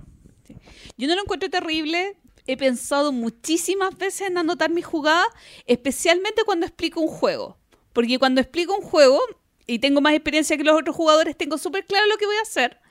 Pero me pongo a, oye, no, eh, ayudar, no sé, en setup, o no, tú tienes que pagar esto, o, o soy el banco. Y se te y olvida. llega mi turno y se me olvida. Y es como, como terrible porque tenía la jugada óptima en mi mente, pero ya se me olvidó. ¿Y qué iba a hacer? Y, y es por cosas anexas, porque si yo estuviera, o cuando hay mucho análisis parálisis de algún jugador, yo tengo súper pensada mi jugada. Pero a la hora que ya me volvió a tocar, o no sé, o voy a preparar la once, voy al baño y después se me olvida todo. Por ejemplo, eh, en Trajan, lo que yo hago, que no es correcto, es dejar preparada mi jugada siguiente. Porque en Trajan tú agarras todas las fichitas de uno de estos bols y los vas moviendo en sentido horario, Sí. entonces tú puedes dejarlos afuera y para que cuando te toque jugar decir, ah, yo me muevo tres y hago la, ah, la acción de guerra. Eh, o- entonces, sí en eso de repente me apoyo porque cuando tratas de eh, pensar en tu jugada en el momento, te vas a la punta del cerro. Pero no, nunca he usado hoja, no lo veo como negativo, pero igual comparto con lo que dice Axel, no como para anotar, an- eh, se lleva una carta roja, ahora se lleva una carta verde, para calcular el puntaje del otro jugador. Eso ya lo encuentro un poquito negativo. excesivo. Pero sabes que, como tu ejemplo que diste con, con, con Trajan, es súper bueno. Yo creo que igual uno puede eh, ingeniárselas como con los mismos componentes para hacer esas anotaciones. Para anotar, eh, exactamente. Sí, en el fondo, creo que la, la solución del, del lápiz y el papel eh, es válida, pero es poco elegante. Sí. O yo si tú puedes como generar eso Sí. y pu- poner una monedita ahí. Sí, y- eso y- hago yo. ah, ya, de repente justo. reservo plata. Digo, no sé, pues, Sí. estos seis es Ah, para comprar plata. tal cosa. Yo siempre reservo plata. Sí, yo O creo sea, que ese es un buen consejo. Perdón, que se me, se me se me juntaron los audios de ustedes. No, no, eh, yo creo que ese es un buen consejo. O sea, para evitar anotar, eh, eh, elegantemente uno puede separarlo, sobre todo los worker placement yo lo hago, para se- yo separo Mm. lo- los trabajadores y los dejo en parte de mis tableros personales que yo me acuerdo para qué los voy a usar. Trato de no dar la información al otro de la manera en que los pongo, pero, pero así me acuerdo. O sea, con este voy a comprar vaca. Por ejemplo, el otro día que jugué de Banquete Odín, lo dejé cerquita de donde yo guardo las vacas. Eh, Y entonces después yo sabía que iba a comprar más vacas con eso. Y eso te ayuda para dos cosas. Una, para poder ordenarte de qué trabajador vaya a usar acá, acá- en qué cosa, pero también de que hay acciones que tú sabes que son más susceptibles a hacer competencia con el otro. Entonces uno trata de hacer las otras primero, en medida de lo posible. Entonces eh, eh, sirve por partida doble. Pero yo creo que también hay algo en lo que yo no permitiría que alguien anotara. Y es cuando el juego está diseñado explícitamente para que, para que se oculte información. Por ejemplo, el puntaje en el Small World está hecho que, que tú sabes lo, el puntaje que gana el otro, pero una vez que él lo, lo- lo da vuelta y lo esconde, te tienes que acordar. Y si no te acuerdas, ya no te acordaste. Entonces, eh, eh, si yo lo voy anotando, entonces mejor juguemos todo con el puntaje dado vuelta y todos sepamos en, en todo momento en tiempo real cuál es el puntaje que tiene cada persona. Sí. ¿Me explico? Entonces, cuando Sí. el juego está diseñado para mantener información oculta, yo creo que debe estar prohibido anotar. Debería estar prohibido anotar. ¿Ya? Y en parte Concordia es así. O sea, cuando yo digo anotaría lo que gana cada persona, solamente si fuera parte de una regla en el que fuera social. Sí. Todo el mundo pudiera hacerlo. Hay, hay un Ahora, juego- anotar la estrategia, perdón, perdón, para, para terminar, no creo que esté mal anotar la estrategia. O sea, oye, voy a hacer eh, el paso uno, voy a hacer esto y después que no se me olvide que tengo que privilegiar la compra de zanahoria porque si no me voy a quedar abajo de la- del trek de zanahoria. Eh, no, no, no hay nada mal, o sea, no, no creo que, que sea un problema. Ahora, es súper poco elegante, pero, pero allá No. él. No me acuerdo el juego. O sea, sé que hay juegos que te dicen, puedes revisar la baraja del otro jugador mientras esté en la mano o mientras esté en el Mm. descarte. O la, No me o acuerdo el qué descarte, juego claro. es, pero pero lo tengo como muy muy la sensación como viva, pero no, no recuerdo qué sería. Sí. Oye, eh, Pedro González eh, nos dice que, que solo quiere comentar que a Gloria, que también le da mucha ansiedad los juegos que llegan a España o Estados Unidos y que no podemos tener acá. Y una envidia terrible cuando abres cajas enormes con novedades desde España y en particular de Maldito. No estás sola, al margen de eso, 2019 ha, lle- ha llegado mucho en español de lo que en algún momento nunca hubiésemos tenido. Spirit Island, Dinosaur Island, Paladines, etcétera, han llegado rápido. Todos los Islands. La verdad, la verdad no sé de dónde nos escribe Pedro. No, de acá de Chile. O sea, no sé Lo quién podría- es, pero Sí, de Chile. pero por Es los Chile, juegos que han llegado tiene que ser Chile. Pero sí, es, es de una. Ahí salía que es de una universidad chilena, así que. Que sí. Y otra persona, Jairo, le, le responde que le habría gustado que, que Seventh Continent hubiera, hubiera llegado también. ¿Algo que responderle a nuestro amigo Pedro, Gloria? Gracias por no hacerme sentir sola en este mundo. Ya, ya suficiente tengo con la cuarentena estando cerrada sola. Por lo menos ya no me siento tan sola en, en mis deseos porque lleguen las novedades. Que ahora no hay ninguna novedad en ninguna parte, pero... Qué terrible. José Enrique, José. Enrique Deza nos comenta: ¿Se animarían a armar una especie de game jam o zapada lúdica virtual? Estamos viendo en Perú si entre gente de tiendas y algunos diseñadores coordinamos y hacemos algo por el estilo para tratar de hacer más llevadera esta cuarentena. Complicado trabajo. Muy complicado trabajo. Habría que hablar con nuestro amigo César para ver si se anima. Él es el más del área del diseño de juegos de mesa. Yo creo que la palabra, la- eh, su, pregunta es, ¿se animarían a armar una especie de game jam? Yo, yo acá tal vez hablando desde lo personal, eh, creo que esta, esta cuarentena se vino dura del punto de vista trabajo, del punto de vista del entreturno bistró. Está, está complejo tal vez gestionar algo tan complejo. Yo creo que eh, la, la cuarentena, lo, lo comentaba al principio, nos llamó a, a- a- a conectarnos mucho más en lo digital, pero eso no quiere decir que, que no sea complejo. Hay muchas cosas que tal vez nunca nos preguntamos qué tan complejos eran coordinarlas a través de, de, de ambientes 100% digitales. Si bien nosotros entre sudamericanos estamos conectados en lo digital, siempre pasa que al menos en el, mismo sector nos juntamos una gran cantidad de personas físicamente. Entonces hay cosas que se pueden ir avanzando y se pueden ir haciendo de manera presencial. eh, creería yo que, que de una manera naturalmente más, más efectiva o más eficiente al menos.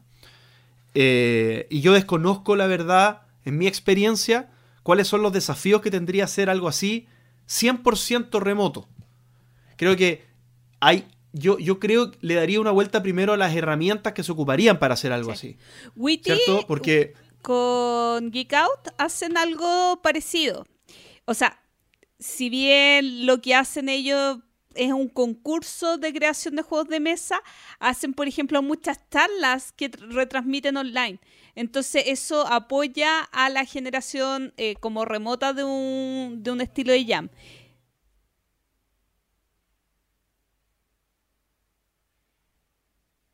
Lo otro que quería comentar es que eh, a propósito de la persona que nos hizo la pregunta, Endemic Games eh, tu- puso un clean and play en su página, así que si alguien está interesado en probar el juego, que por lo que comentan es bastante familiar, eh, participen y lo bajen y lo impriman. Excelente.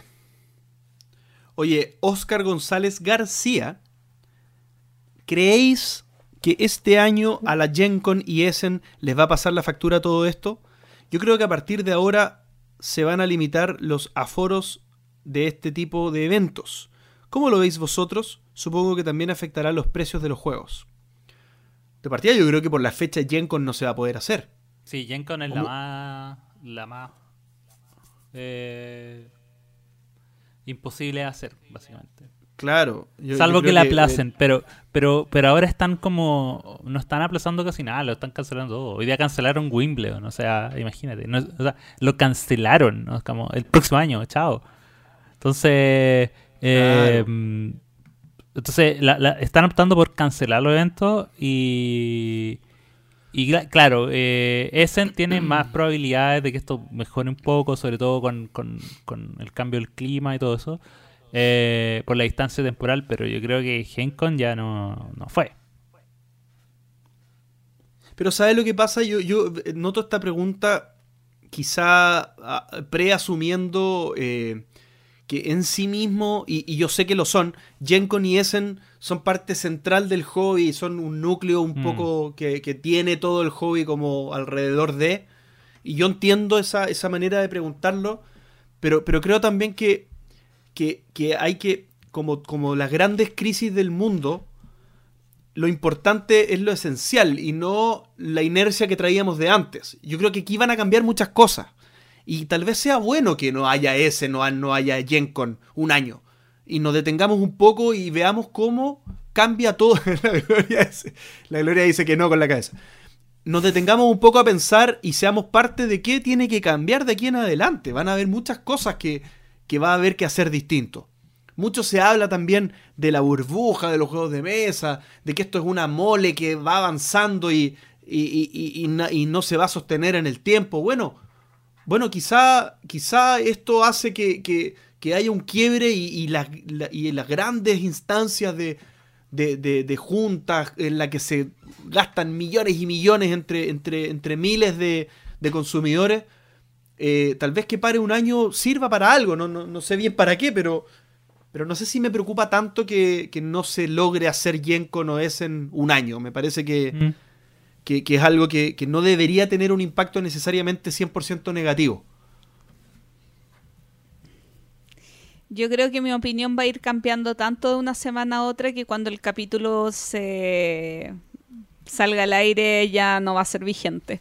O sea, en serio. Pero dale entonces, dale, para que, para que, para que te escuches después y digas gloria del pasado. O sea, ¿Cómo- es- llegué a es que, pensar ¿sabes eso? qué? Es como el tema de cuando entrevistamos a Álamo. Cuando lo entrevistamos en un inicio, le tiraba así como la talla del coronavirus. O sea, no la talla, pero igual como pensando en la producción de los juegos en China.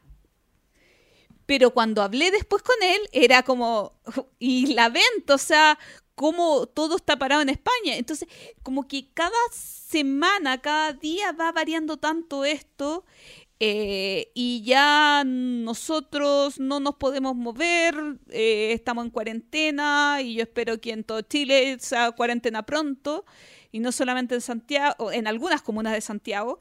Eh, que no, no sé cómo vaya a evolucionar esto. Yo creo que ninguna de las dos ferias se va a hacer este año, pero yo creo que la limitancia del aforo no va a pasar. Yo creo más que se van a suspender eventos y cuando en algún momento, esperemos, esto se solucione, va a volver todo y van a haber eventos con aforo y vamos a estar uno al lado del otro nuevamente. Y literalmente en la feria uno al lado del otro pegadito no creo que eh, lleguemos a esas instancias como de, mantenernos a metros de distancia en, una feria importante, porque no, hay espacio para eso. Sí, para ser majadero en, en, lo que estaba diciendo y tal vez con un poco más de forma, eh, creo que este año es un año distinto. Las empresas en general, no solamente de la industria de los juegos de mesa, eh, se están dividiendo entre las que están con la inercia antigua, cegadas, queriendo mantener una línea de acción completamente abstraídas de lo que está pasando, es como que no entendieran lo que está pasando en el mundo, y están los, de los que están conectando con la realidad y conectando con las necesidades nuevas de las personas, con las personas que están en las casas, con las personas que van a ganar menos plata o, nada de plata por, por, una cantidad importante de tiempo, y, están pasando cosas como, como, el tema del roll and ride, por ejemplo, que puede ser una, estupidez, pero son cosas que, de, de Jamie Stegmaier me refiero, son cosas que algunas personas de la industria están optando para generar una conexión diferente. Entonces yo creo que este no es el año de los eventos masivos y, del, y de la choclonería y, del, y de la ostentidad, ostentosidad, como se diga. Estantería, no, tampoco. Hmm. Eh, Así que eso, yo creo que, ahí vamos a ver lo que pasa en realidad, pero ¿a quién le importa mi opinión? Como que a Oscar, porque nos preguntó. Bien, eh, Álvaro Quiroga nos dice, ya que debido a la cuarentena, ya que debido a la cuarentena, supongo que era nos tenemos que quedar en casa, porque no está escrito, ¿qué plataforma prefieren para jugar juegos de mesa en línea? A ver, eh, yo, yo puedo responder primero porque mi respuesta es corta. He tratado de jugar estas plataformas tipo Tabletop Simulator, Tabletopia, que un poco uno simula que está en la mesa y mueve la fichita y todo. No sé si seré yo. ¿Seré yo, señor? Eh, pero no logro dar con, la, con las mecánicas. No logro. Tomo las cartas, se me caen, las doy vuelta, cometo errores. No, no puedo. No, no logro jugar. Así que la única forma que yo juegue, juegos en línea es o eh, con algún grado de conexión simulando presencia análoga, como lo hace Gloria, por ejemplo, por WhatsApp o por algún medio, por webcam, de alguna forma. Pero la que predomina es que, es que sea en un juego desarrollado para una plataforma y que yo me conecte en línea. Como por mm. ejemplo lo que estás haciendo tú, Axel, que te conectas a un está implementado el juego, La versión de site. La versión, la versión en el computador o en el celular. y tú juegas ahí. Exacto. Sí, mira, yo, yo hoy he estado haciendo un barrido de, lo mismo. Em, probé eh, todas las, o la gran mayoría de las plataformas disponibles. Em, y claro, eh, o sea, Tabletopia y Tabletop Simulator tienen la ventaja de la. Eh, tienen la ventaja de la flexibilidad, si uno puede decirse, porque lo que hacen es eh, digitalizar componentes. Eso es todo. No, nada más. O sea, si, si vas a jugar Dixit, tienes un mazo de cartas virtuales del Dixit. Si vas a jugar eh, Ticket to Ride, tienes unos trenes eh, virtuales. Si vas a jugar Azul, están las plataformas y están las fichitas y eso, pero nada más. Entonces, eh, exigen a los jugadores primero eh, que se sepan las reglas porque no hay ningún tipo de tutorial ni nada por el estilo. Y segundo, obviamente la paciencia para manipular en cada una de esas, de esas experiencias el juego de una manera diferente. Eh, y haciendo cosas que por lo general uno no, uno, no haría. Por ejemplo, hay un área que es como secreta, entonces ahí es donde uno puede hallar como las, las, cosas que no está, que no quiere que se vean y todo eso. Pero es una, son plataformas sobre todo eh, complejas. Eh, yo jugué, em, he estado como metiéndole mano un poco a Tabletop Simulator y el otro día jugué en Tabletop una partida de Santorini y ahí me di cuenta que, claro, que el, juego ni siquiera detecta cuando uno está jugando bien o mal o cuando, o cuando uno gana o no. Es, literalmente es como, ya acá está el tablero, están las piezas, están los personajes y ustedes jueguen. Pero como que ustedes se tienen que saber las reglas. Y el otro tipo como que no se acordaba y le tenía que ir diciendo, le tenía que ir enseñando. Entonces fue súper... Eh, fue súper decepcionante de esa manera. Pero claro, por eso yo creo que la, versión, la mejor forma de hacerlo, sobre todo si quieres jugar con gente que es desconocida, es con las aplicaciones hechas de, para cada juego. Y esa hay varias. Eh, Asmodee tiene un departamento completo que se llama Asmodee Digital, que tienen sus juegos más populares digitalizados. Eh, para computador, para consola, para celular. Eh, eso. Y la otra forma, que es como por webcam, yo eh, sugiero cualquier plataforma menos WhatsApp. Bueno. Porque es la, es la, es la más... Eh, no te permite cambiar el tamaño de, de las ventanas. Para eso mejor como Hangouts, que yo creo que es la mejor porque esa es la que te permite como pinear una, una cámara como la principal y ahí el resto aparece como pequeño. Eh, pero claro, ahí también depende del tipo de juego. Los juegos que tienen como elementos azarosos como mazos de cartas no se pueden jugar de esa forma porque todos los mazos en todas las casas tendrían que ser iguales. Eh, entonces, claro, ahí uno tiene que ir, pero se pueden ingeniar. De hecho, hay, hay juegos, por eso yo creo, también creo, los roll son los mejores para este tipo de situaciones porque por lo general requieren solo una copia del juego, que son los dados que se tiran y el resto descarga la hojita y lo hace. Pero esas son las principales formas. Yo, mi, mi, forma preferida hasta el momento ha sido esa. La versión oficial del juego en específico. aunque sea la más cara. Yo el otro día compartí en la cuenta de Facebook del entreturno un, un listado de páginas donde se puede jugar online, eh, que lo, me lo pasaron de más madera. Eh, dentro de esas páginas yo la única estuve tratando de jugar en Yucata, pero es por turno, entonces te tienes que coordinar con alguien para jugar, para jugarlo velozmente, porque eso de jugar un turno hoy y un turno mañana no va conmigo. Hoy no. Encontré una página donde Hay gente que le gusta, pero Encontré una página donde podemos jugar Castillo de Borgoña y Trajan, Axel, por si acaso te animas algún día. Oh, Borgoñita. Pero la que yo sí uso, pero solamente juego juegos cortitos porque igual no, no me no me da muchas ganas de estar con un desconocido mucho rato. El Can't Stop en Borgen Arenas. Em, también jugué el otro día un Dragon Castle. Pero que la verdad es que cuando el juego se demora más en plataforma que en vivo, mm, me mata un poquito. Eh, también jugué una partida de Rusia Railroad. Y eh, en relación a lo que dice Axel de jugar eh, por a distancia, por Facebook o Instagram o lo que sea, eh, tengo comprometida para mañana o algunos días más probar por fin el Scale Tail sin memoria eh, que sacó Fractal acá que trajo a Chile con unos amiguitos, así que eh, ah, un juego que tiene harta narración, que tiene también un tema de acertijos, pero si nos enviamos las la fotos, los tres tenemos impresora, podemos ir funcionando y vamos a ver cómo nos funciona remoto el Skate Tail eh, sin memoria. Oye, tenemos un montón de preguntas más, así que vamos, vamos a, ir con ellas. Marcelo González nos pregunta una pregunta bien parecida, ¿qué, qué opinión tiene eh, de jugar juegos de mesa por computador, tablet o teléfono. Él usó Tabletopia con videollamada con los demás jugadores y, él tuvo una buena experiencia. En general eh, lo, contestamos, ¿no? Pero, pero Tabletopia eh, asumo que, es lo que usaste tú, Axel.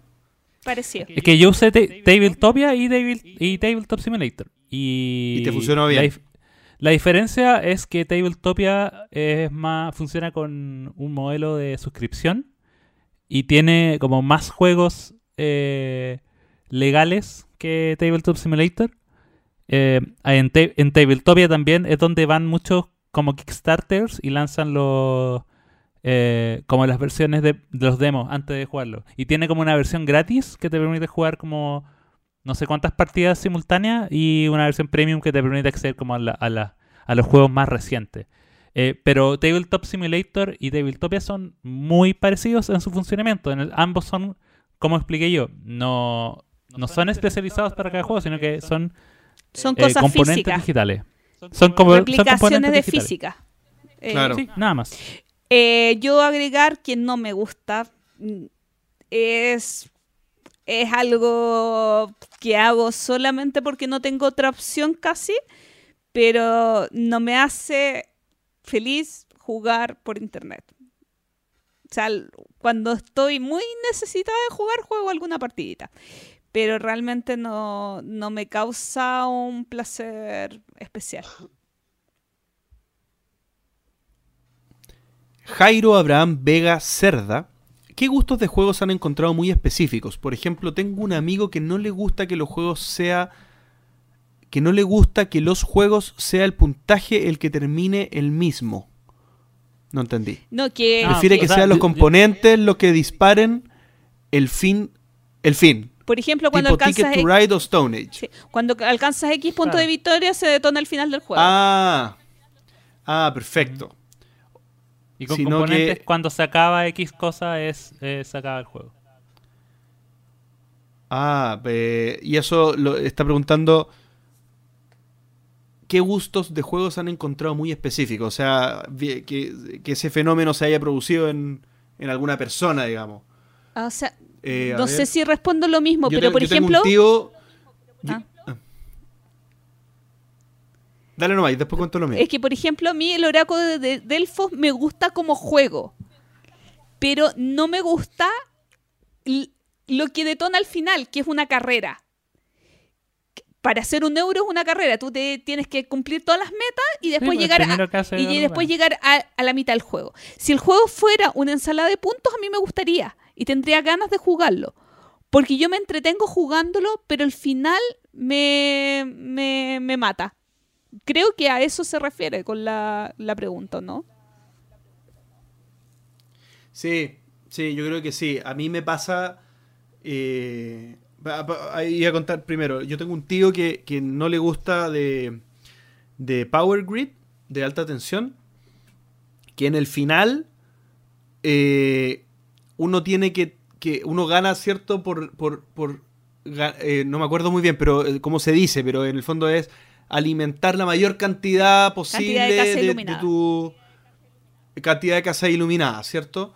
Entonces, eh, según él, que para lograr eso, si uno proyectara que el juego continúa, las decisiones habrían sido otras. Entonces, como que no le hace sentido temático que uno hace decisiones que a la larga serían ineficientes en la ciudad por ganar un juego. Ya, eso es lo más raro que he escuchado en mi vida asociado a, a- este tipo de, de sensaciones de término de juego. Pero a mí no me gustan cuando, cuando justamente cuando pasa eso, cuando temáticamente se hace algo absurdo por puntuar más. Por ejemplo, hay un juego que, que creo que es bien, bien, que no lo ha jugado mucha gente, pero es este, este tipo Toilet Imperium, pero, pero más light, el, ¿cómo se llama? El Próxima Centauri, el Exodus Próxima Centauri, bueno, es un juego 4X que el final del juego te da puntos controlar la mayor cantidad de planetas. Entonces, el último turno, todos di- su nave. Y, y- es que tú lo veías en sentido narrativo y todo el juego fueron moviéndose escuadrones bien armados y todo. Y el último turno, como polillas que uno espanta y todas se van a planetas distintos. Es súper poco climático, o sea, eh, no tiene ningún sentido temático. Me, me odio esa regla de porquería. Y causé un silencio tremendo. Es que Sí, si quieren, es que- avanzamos. Yo no, sí, porque no se me ocurre nada en este momento. No hay problema, tenemos preguntas Sí. para, para rato. Oye, eh, Hugo Lizarazu nos pregunta recomendación de buenos juegos de mesa liberados para print and play, ya que en esta época no podemos comprar ningún juego. todo depende de la cantidad de jugadores con la que vayas a jugar. Por ejemplo, yo acá eh, imprimí y corté pésimamente el Expansiopolis, que es un juego que al igual que hay que Caravana al Oeste, de estos juegos de, eh, de billetera, eh, Caravana del Oeste igual está liberado en español, eh, que es para dos jugadores, y este Expansiópolis es cooperativo, así que funciona súper bien y, es súper demandante de un jugador.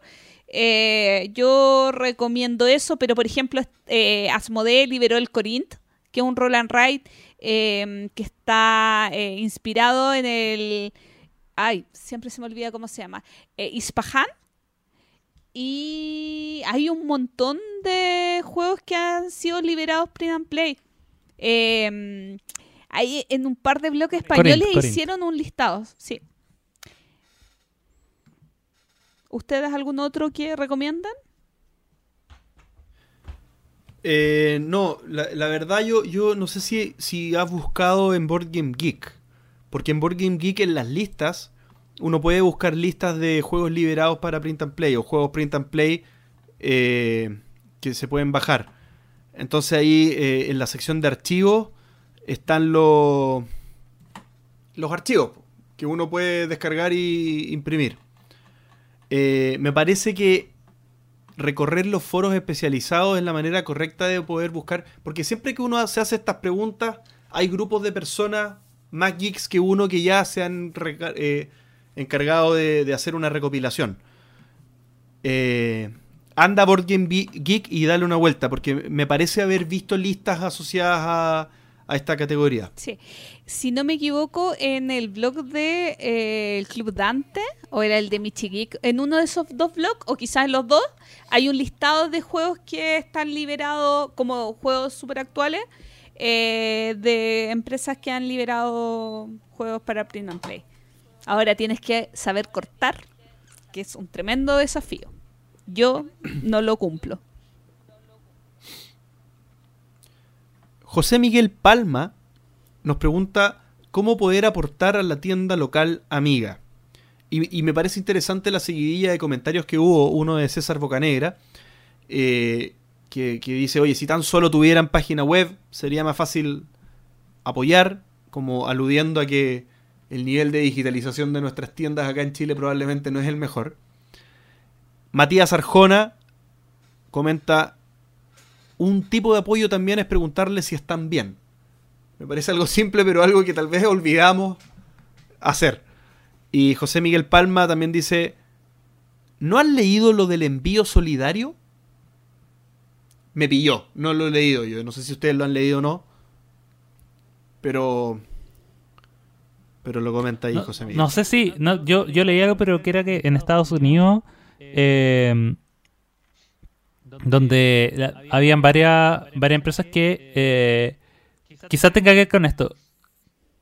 Que claro, que estaban, como, como habían tiendas locales que estaban cerrando, eh, tú podías hacer el, el- el pedido directo a la, a la, a la, a la página del- del- de la editorial y al momento de hacer el pedido tú podías eh, destinar cierta, cierto dinero, cierto porcentaje a una tienda eh, local de tu de tu conveniencia, en el fondo o, de tu elección. En el fondo lo, lo que quería mantener era que eh, mientras en este, este tiempo la distribución corre por parte de los, de, las grandes empresas, que no se perdiera el apoyo a, la- a las empresas locales, que obviamente cuando termine todo esto van a seguir siendo el principal método de distribución en, estos momentos, como que no es su idea eh, esta sobrecarga de, de- de- Entonces probablemente tenga que ver con eso. Pero claro, eso ya son, son esfuerzos que son más fáciles de coordinar cuando tenéis como un...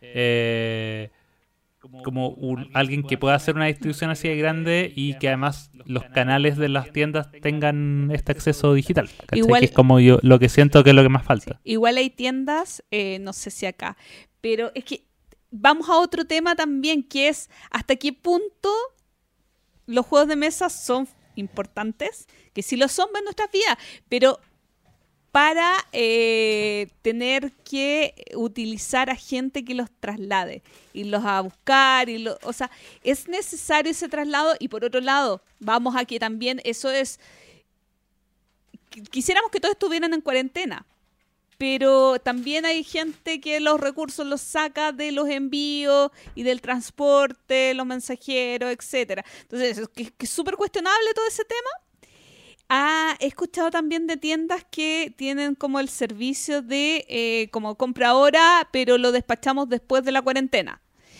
Que es una forma de apoyar a tienda local, pero eh, minimizar el traslado de cosas que no son realmente fundamentales para la vida. Y bueno, y ahí entramos en un tremendo dilema de qué es bueno eh, parar el ciclo de compras y reanudarlo después, continuar el ciclo para que todas las personas de la cadena tengan ingresos bajo qué precio y ahí estamos ya ya creo que eso es más personal que algo como grupal o, que fuera cuestionable para la gente. Estoy de acuerdo, Gloria, con todo lo que dijiste. Eh, creo que hay prioridades. Eh, sin embargo, en cómo ayudar. Eso, eso que dijiste es un programa que yo había escuchado, Compra Segura, si no me equivoco, es como se llama. Y es esto de, de, hacer un abono hoy para, para que cuando se solucione todo quede hecha una promesa de compra, pero ya la compra está hecha, sino que el, el bien te lo, te lo entregan más adelante. Eh, eso, eso soluciona un problema real que van a tener todas las empresas estos meses, que es de liquidez, ¿cierto? De tener plata hoy. Em, pero también está muy importante lo que tiene que hacer cada uno que tiene un negocio hoy, ¿cierto? Que es reinventarse pensando en el largo plazo, pero, pero un poco más a nivel táctico, cómo, cómo capeamos la ola y tenemos que ser parte de esto. O sea, eh, las tiendas tienen que integrarse más en las comunidades eh, virtuales, tienen que ser parte de lo que está pasando, eh, va, a haber que renunciar muchas veces a que todo sea por retribución económica, porque no muchas veces no va a existir eso. O sea, hay, tiendas que están haciendo cursos gratuitos, las peluquerías están enseñándole a la gente a teñirse el pelo en las casas, y eso de alguna forma los, los conecta y no siempre retribuye. Pero hay que hacer una mezcla de las dos, ¿cierto? Porque, porque esto estamos todos iguales, estamos todos en las mismas, estamos todos sufriendo esta cuestión. Entonces, me parece válido querer ayudar, pero creo que también es súper importante ver cómo se, se reinventan las tiendas.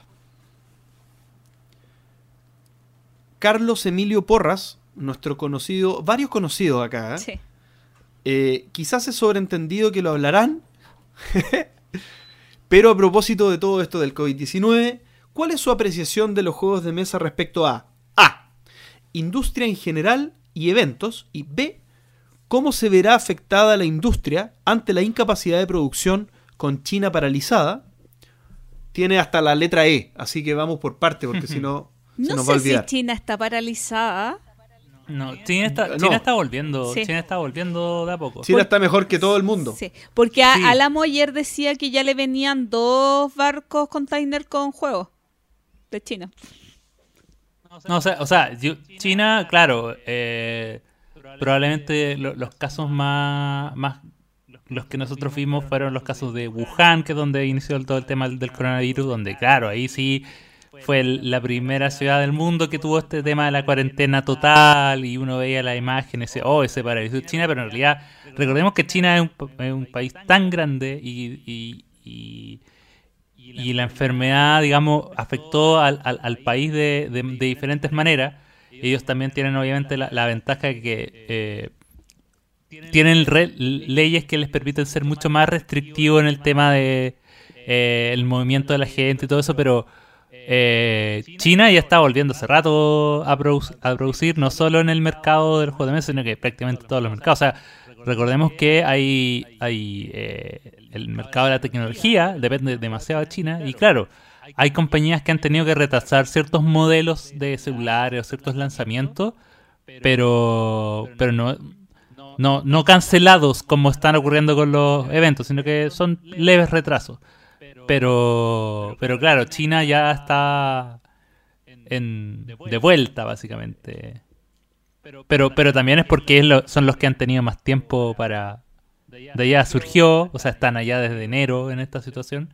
Entonces, son los que ya mejor han sabido controlarlo. Así que el tema de, China, claro, probablemente, eh, sobre todo en estos días, eh, hay stock, hay, o la velocidad en la que se generan cosas no es la, no es la adecuada. Probablemente vamos a tener juegos con menos stock en las tiradas iniciales. Eh, más que costumbre. Eh, pero eso se va a ir arreglando más. Eh, de hecho, creo que el, tema de la producción es el menor de los temas en este momento. Sí. Sí, porque hay que pensar que la gente tiene que, tener dinero para comprar y que sea prioridad dentro de. No, y poder juntarse. Sí, ¿qué saco comprar juegos si no. Si, toda, si tengo una tengo 30 juegos ya para estrenar. ¿Qué saco comprar juegos?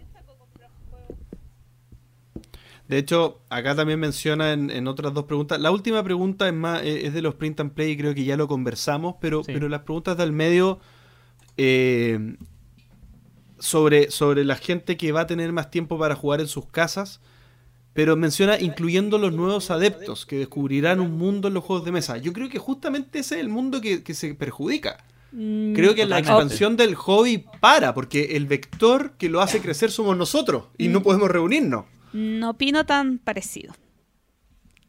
Yo, yo creo que eh, es el momento de la gente que no juega juegos de mesa, pero ha tenido un mínimo contacto, un mínimo roce con el juego. La persona que para un cumpleaños le regalaron un juego, un double, un timeline, alguna cosa así. ¿Por qué? Porque es el momento en que, ¿qué hago? Oye, eso que te regalaron, a ver, tráelo es el momento en que muchas tiendas van a tener esta oportunidad que tú hablabas de la peluquería, de, enseñar a hacer esto, para que las personas digan, oye, pero ¿y los juegos de mesa? Y vayan viendo qué pasatiempos pueden tener encerrados. Recordemos que cuando nuestros padres, nuestros abuelos estaban aislados, eh, alejados de tecnología, ¿qué tenían? Una baraja de naipe. Y con eso pasaban horas, tardes y tardes jugando. Entonces, eh, la persona que tenga el mínimo acercamiento a un juego de mesa lo va a sacar, va a poder sacar el juego de mesa. Y, las familias que tienen un jugón o una jugona y que el resto no los hace caso con los juegos de mesa, por fin tienen la excusa para poder eh, jugar un poquito más. Yo estoy, estoy de acuerdo con la visión positiva de la Gloria. Sí, de hecho yo creo que yo, creo que es el único aspecto positivo de esta crisis eh, es que al no jugón eh, que haya tenido un acercamiento va a poder tener una oportunidad mucho eh, para, acercarse al hobby como de una manera más natural y más antitecnológica. Oye, Robert Dondarion pregunta, que supongo que es como un derivado del de Baratheon, ¿o no? Sí, porque no es un nombre de, verdad. Una vez le ah, vendí un juego y tuve que preguntarle cómo se llama. ¿Qué opinan de que las grandes empresas subieran los valores de los juegos de mesa y el casero fiel nos haga descuentos? Ah, yo lo resumo en que hay gente que están los que los que están en la mitad abstraída del mundo y los que están conectando con lo que está pasando. Así nomás lo, lo, puedo resumir. Es que por lo que yo entiendo, esto es el caso de Almacenes París, una gran tienda acá en Chile, pero que lanzó descuentos, pero no sé, había un juego que cuesta 18 mil pesos y lo tenían en 40. Entonces yo creo que no tiene que ver con un real alza de los juegos de mesa, sino con políticas de inflar todos los precios para tirar descuentos ¿eh? en productos que no tienen la más mínima idea de su valor real y de nada. Mm, un clásico. Puede ser. puede ser, me hace sentido. Oye, Ricardo Cano Pliego. ¿Comprarán juegos apenas comience a mejorar la situación o esperarán un tiempo? ¿Han jugado con personas que no conocían los juegos de mesa modernos estos días? ¿Les han dicho algo interesante sobre los juegos? O sea, está- estamos en aislamiento. Yo no, yo no sé cómo se da esto, tal vez en algunas partes, pu- puede ser en algún condominio, tal vez que, que- que- que la- las reglas de aislamiento no sean tan estrictas al interior Sí. y más o menos, pero que, pero que también se nos piden no hacerlo. Sí. Yo ofrecí a Pero, mis pero vecinos creo que no de mesa. se da. Yo ofrecí a mis vecinos juegos de mesa antes de que comenzara la cuarentena. Sí, eh, por un grupo de WhatsApp del, del edificio. Eh, nadie quiso juegos de mesa. Y yo me dediqué en separarlo, le puse hasta funda algunos juegos antes de hacer la propuesta. Los separé así para juegos bien infantiles, tenía juegos desde los tres años. Nadie, ni un caso. Es que, es que yo creo que eso es esperable. El, el- el momento, esta cuestión de, de evangelizar, lo hemos hablado, o sea, eh, hay que esperar el momento justo, y pero ese momento justo no, no, se, no se da mucho ahora, no se da mucho, Mm. la verdad. No se da nada, en verdad. y sobre Bueno, comprar ¿Y juegos. comprarán juegos? Sí. Eh, yo hay dos juegos, tres juegos que quiero mucho y que estaría interesada en comprarlos, pero no tengo tengo muchos juegos todavía por jugar. O sea, yo quiero el azul eh, Summer Pavilion, quiero el el Cooper Island Frosthaven. y quiero el Maracaibo, pero tengo tantos juegos por estrenar todavía y ya el Cooper Island lo compró Alvarito. Álvaro, por favor, apenas termine la cuarentena, por favor, juguemos. Así que eh, no, la verdad es que no mm, me desespera más juntarme con mis amigos a jugar que pensar en comprar juegos.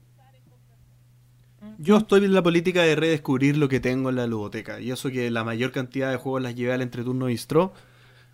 Pero los que tengo acá en casa estoy bastante entretenido redescubriendo. No, no tengo ningún problema. Me, me parece que puedo esperar. Puedo esperar bastante tiempo más. No, no, no me urge. ¿Tú, Axel? Sí, yo a lo más, yo creo que a lo más estoy esperando que me lleguen algunos Kickstarters que obviamente pedí antes de de, de todo esto y que justo ahora venían las fechas, pero más allá de eso, eh, tampoco estoy esperando tantas cosas. Eh, Smartphone Inc. Quizás, claro, Smartphone Inc. viene en camino. El, el Azul 3, que lo quiero. El. Hay otro que ni siquiera sé si va a salir, el Queens, ¿cachai? ¿Sí? Eh, Queens, maldito ¿sí? Games sale. Ya, bueno. Ya, entonces, claro, son como cosas en específico. Eh, Que uno siempre quiere cosas. Uno siempre sí, quiere. que, claro, o sea, están los juegos que, que he querido, pero pero también pero también me he dado cuenta que en obviamente en estos días he, he bajado mi eh, mi proceso de descubrimiento, como que ya no estoy buscando no estoy buscando juegos nuevos. Y es que igual está todo Oye, parado. buen punto, ¿ah? Buen punto, yo, yo también, yo también. Creo que lo único que, que he estado mirando con, como, gato, como gato afuera de una carnicería es, eh, o es perro el dicho, eh, yo creo que es perro. gato, creo. Frosthaven. Frosthaven. Pero es, es lo mismo que le debe estar pasando a Gloria, a ti Axel. Frosthaven es pasión de multitudes. Oye, Armando Lizárraga. A falta de no poder ir, ¿cuál es el platillo especial del entreturno bistró? Saludos. Gloria, ¿cuál es tu platillo preferido del entreturno bistró?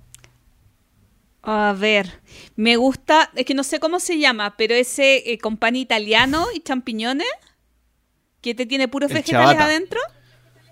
Chabata champiñón. Sí, ese me gusta harto. Y la- también esa papa que tenía tocino. Papa frita con tocino. Las, las papas entreturno. Muy bien.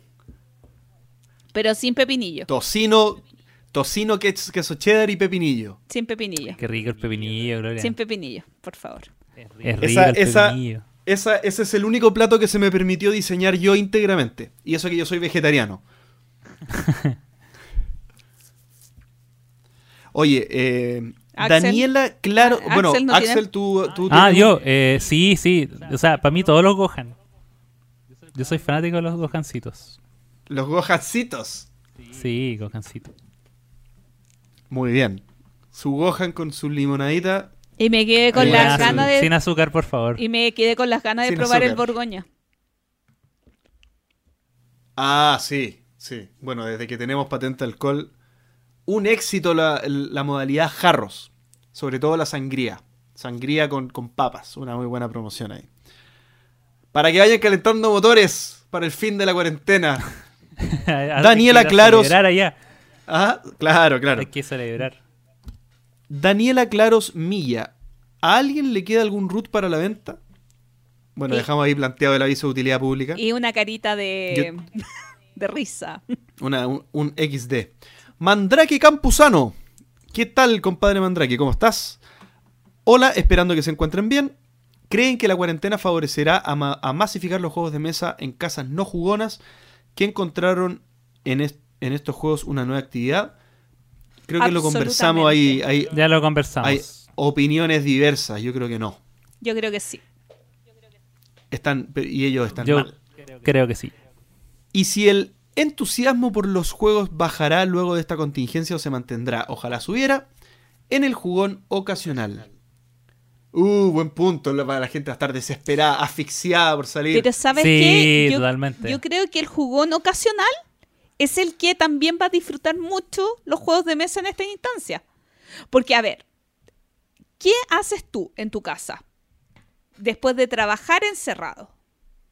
Ya. Ver tele, eh, ver una serie, pero de repente esa misma rutina te va a ir aburriendo con tantas semanas que vamos a tener que estar más o menos encerrados. Por lo tanto, yo creo que el que tiene un par de juegos de mesa en la casa va a disfrutarlo mucho, quizás incluso más que los que tenemos 100. Sí, es un, buen punto, ¿ah? es un buen punto. Yo, yo, yo creo que el, yo creo que en el, el jugón ocasional, no sé si suba o baje. Yo creo que los juegos de mesa probablemente, eh, si se da lo que dicen ustedes, se van a convertir en una pieza un poco más obligada de, de- de- de esparcimiento al interior de la casa. Me pasa que, que- que tal vez, para que sea cierto lo que ustedes dicen, lo que más me convencería sería que alguien lo ocupara como herramienta para entretener a sus hijos, por ejemplo. ¿Mm? Más que, más que adultos crean que, que realmente pueden entrar en el mundo de los juegos de mesa. Me pasa que sin la influencia directa de un adulto, otro adulto no va a querer meterse en algo que es totalmente raro para ellos. Sin embargo, si yo, yo los podría convencer más fácilmente de que, de que hay algo que con su hijo les, les andaría muy bien. Sobre todo cuando empiecen a probar distintas fórmulas. Y esto si se extiende un par de meses más, la gente va a empezar a quedarse falta de recursos, va a empezar a, a no tener algo a mano para poder... Lo que si tú, Gloria, ¿qué hago? ¿Cierto? ¿Te Y acuerdas probablemente- la última vez que te vi que me había comprado un puzzle? Sí. ¿Qué hago? Bueno, claro, ahora el puzzle es un, un- un excelente aliado. Oye, para terminar, Mandrake me ofrece su apoyo moral por el emprendimiento y los tiempos difíciles. Muchas gracias, Mandrake. No soy el único, creo que habemos muchos que estamos dando la pelea. Y se puede, se puede. Hay que. Hay que. Hay que tener calma, frialdad y, y entender un poco lo que está pasando y entender, em- ser un poco empático que no, no somos los únicos que lo estamos pasando mal. Hay mucha más gente y, y- hay que hay que poner la- la- el bienestar de las personas, yo creo que primero. El resto después, se- si se puede, eh, se logrará. Nicolás Martínez. ¿Han aprovechado la cuarentena para jugar Print and Play? El de James Stegmaier fue un exitazo según estuve leyendo. Personalmente me, me animé con el Palm Island y me gustó harto como experiencia en solitario. Él es chileno por el harto. Yo no Saludos y tengo aprovechen- impresora. Así que. Saludos y aprovechen de conseguir y jugar Emporius, chicos. Que es el juego que Sí, mi impresora diseñó Nicolás. Yo no Mi- tengo impresora. Así Mi que. impresora la, la dejé hábilmente en el entreturno distro. así que estoy en problemas. Yo, Yo la verdad he aprovechado de jugar con floppy, así que no, no he jugado juegos personales ni print and play. yo he impreso Me como gusta el 3, Sagrada 4. Digital. ¿Sagrada digital? Mm. Sí. Yo he impreso como cuatro jueguitos, solamente he recortado y jugado uno. Eh, soy muy mala recortando. Y, y me asusté el otro día porque mi impresora no estaba imprimiendo. Pero, pero ya se solucionó. Así que estoy viendo cuando juego estas cosas. Igual no me aburrido, así que no me gusta jugar sola. En fin. Cristian Martínez nos pregunta qué opinan y qué expectativas tienen con el Kickstarter Frosthaven. ¡Al fin llegamos a la mejor pregunta del programa! que es una nueva campaña de Gloomhaven que apenas lleva un par de horas, pero ya lleva este minu- en este minuto un 533% de la meta. Que eso sería 5 veces 500, por lo tanto serían 2 millones y medio de dólares. Ya Claro. a la última vez que lo vi estaba llegando a 5 de la meta y es increíble ver cómo el número de contribuciones casi no para y sigue subiendo sin parar. Bueno, ¿qué quieres que te diga, amigo Cristian? Estamos hablando del suceso del 2020. ¡Eh! ¡Eh! Frosthaven es, es lo que todo el mundo está esperando. O sea, esto es. Si están viendo en video, esto es. No puedo contenerme. I can't contain myself. Eso opino. No sé qué opinan ustedes. Ve- veo veo Que- que se les congeló la imagen. Mira, que yo, tú tienes congelada la imagen, pero Quedamos Frost, quedamos Frost. Sí. Mira, yo, si me gustara, esperaría la versión en español que dicen que llega seis meses después del Kickstarter. No es necesaria. Yo, Oye, si me tiene, gustara, tiene una versión. Cosa. saca la versión. Está en el Kickstarter que dice que en español lo saca Asmodee. No, pero yo creo que nadie se va a poder esperar. El hype es mayor. Es mejor jugar con, un, con Google Translate. Eh, tiene una, una cosa que, que- que estuve tratando de averiguar si va a estar en español.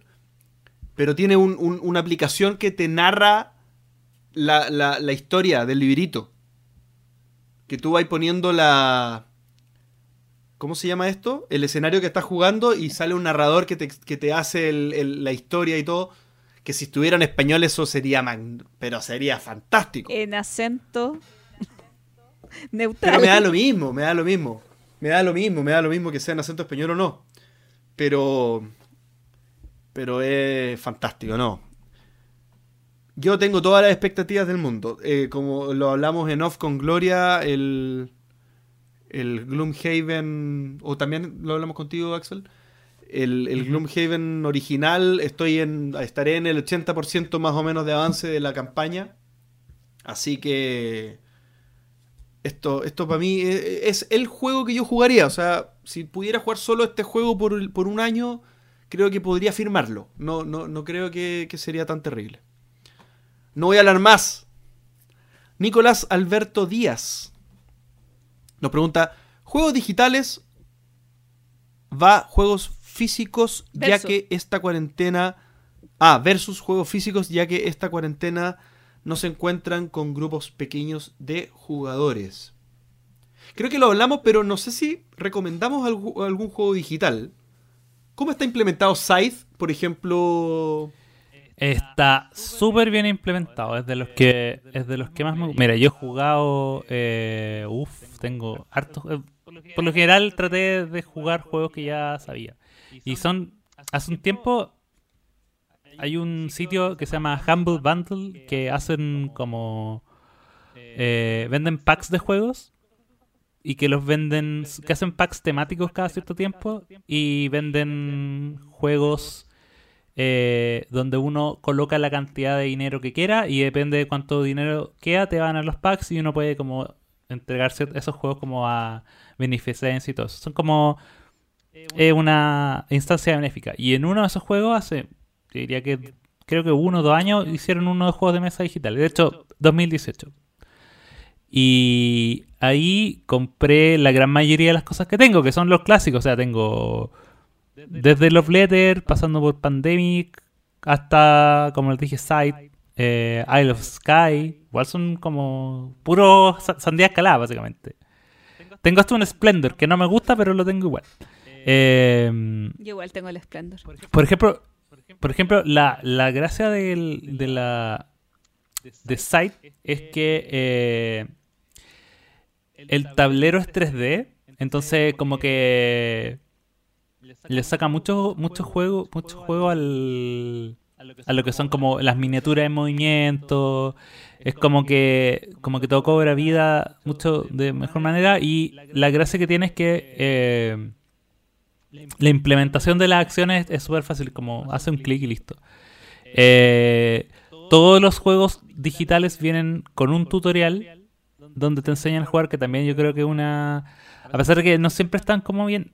Son como... Casi siempre los tutoriales de los juegos de mesa digitales son como que te guían, te guían, demas, te, te guían demasiado de la mano. Como que no, más que explicarte las reglas, lo que hacen es como, ya juega esto, porque con esto vas a robar cartas. Y son como turnos más o menos armados. Entonces, eh, pero igual, por lo menos te, te acostumbran al, a cómo jugar. Entonces, ahora, de los que yo he jugado, yo recomiendo el, el site, lo recomiendo. El, recién me di cuenta que estaba el Sagrada, no está muy caro y está súper bonito. Entonces, me imagino que también debe tener una buena implementación. Eh, A mí uno que me que- encanta para celular es el Through the. Ages. ah, ya, lo- sí. Lo, he comentado no en otros capítulos, me parece que es genial. Es, es muy bueno, está muy bien implementado. Sí, y así, bueno, hay- la, la gracia, por ejemplo, de, de- por lo que no, eh, por lo que he cachado que el Through the, Through the Ages simplifica eh, como el tiempo de juego. Entonces, como que juega las mismas partidas, pero lo hace de una manera más eficiente. Uy, Eh, es impresionante. Vuela el juego, vuela. Entonces, claro, ahí uno puede como el pero como digo, hagan una búsqueda de Asmodee Digital, que es como los que tienen la mayor cantidad de juegos y yo como que parto de la base de que el primero busques juegos que ya te gustan. Eh, sobre todo si estás partiendo y no has jugado muchos juegos digitales, parte primero con juegos que ya conoces, que ya te gustan y como te digo, si, si es un hit existe. Yo creo que el único juego que, que, que ha sido un hit y que no tiene una adaptación digital muy raro es Azul. No hay ningún Azul que tenga una adaptación digital. Y no, se, Eh, no se vería tan complejo implementar. ¿ah? Y no, para nada, para nada. No, no, no debería ser muy complejo. Y lo compraría. Eh, y lo compraría, sí, pero en todas las versiones posibles. Eh, hay una versión. mira, hay otro juego. ¿Sabes qué otro juego también tiene el mismo efecto? Que es como con el Days, pero a una escala un poco más básica. El Estambul. El Estambul tiene una, una versión digital que también simplifica harto el, el tema del juego. Como que lo hace menos, lo hace hasta más vistoso. Oye, otro que me eh, encanta digital para celular es el Race for the Galaxy. Ya. Muy, muy bien funciona, muy bien. También lo recomiendo No, mucho. Hay, hay, así que hay hartas recomendaciones mira, de los que de los que tengo yo. Eh, mm, ah, y si quieren como una, ya, esta es como una recomendación llamada extraña. Hay un juego que se llama Armelo.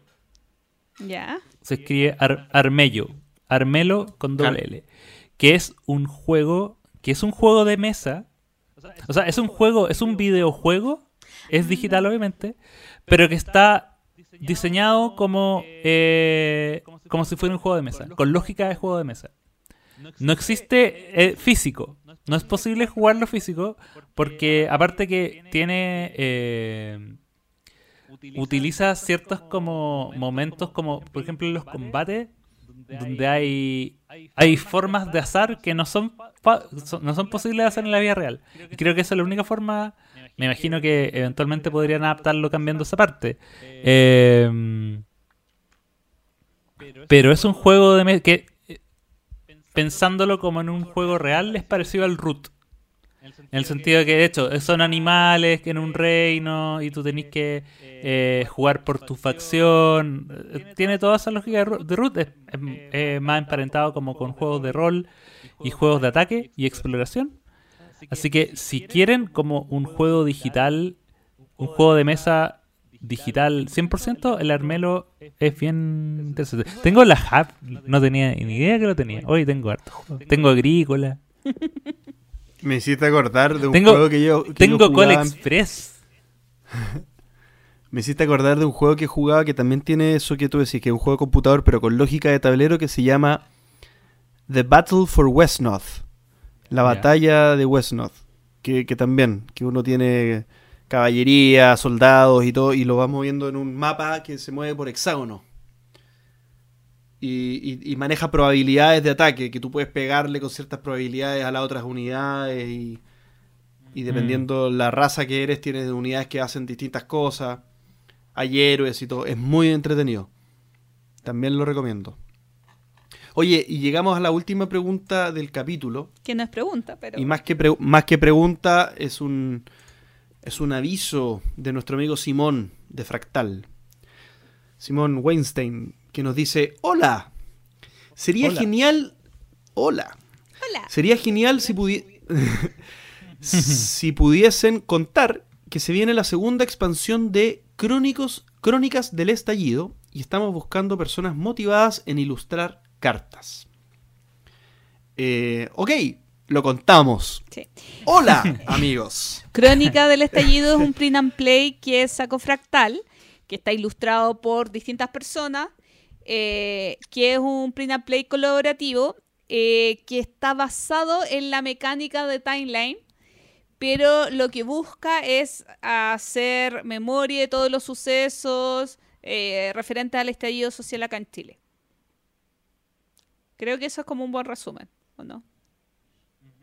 Sí, muy bueno, muy bueno, muy cortito y muy eh, completo. Así que el, el aviso aquí sería principalmente, oye, estén atentos que se está creando esta segunda, es- Expansión. esta segunda expansión y que todavía se necesitan ilustradores.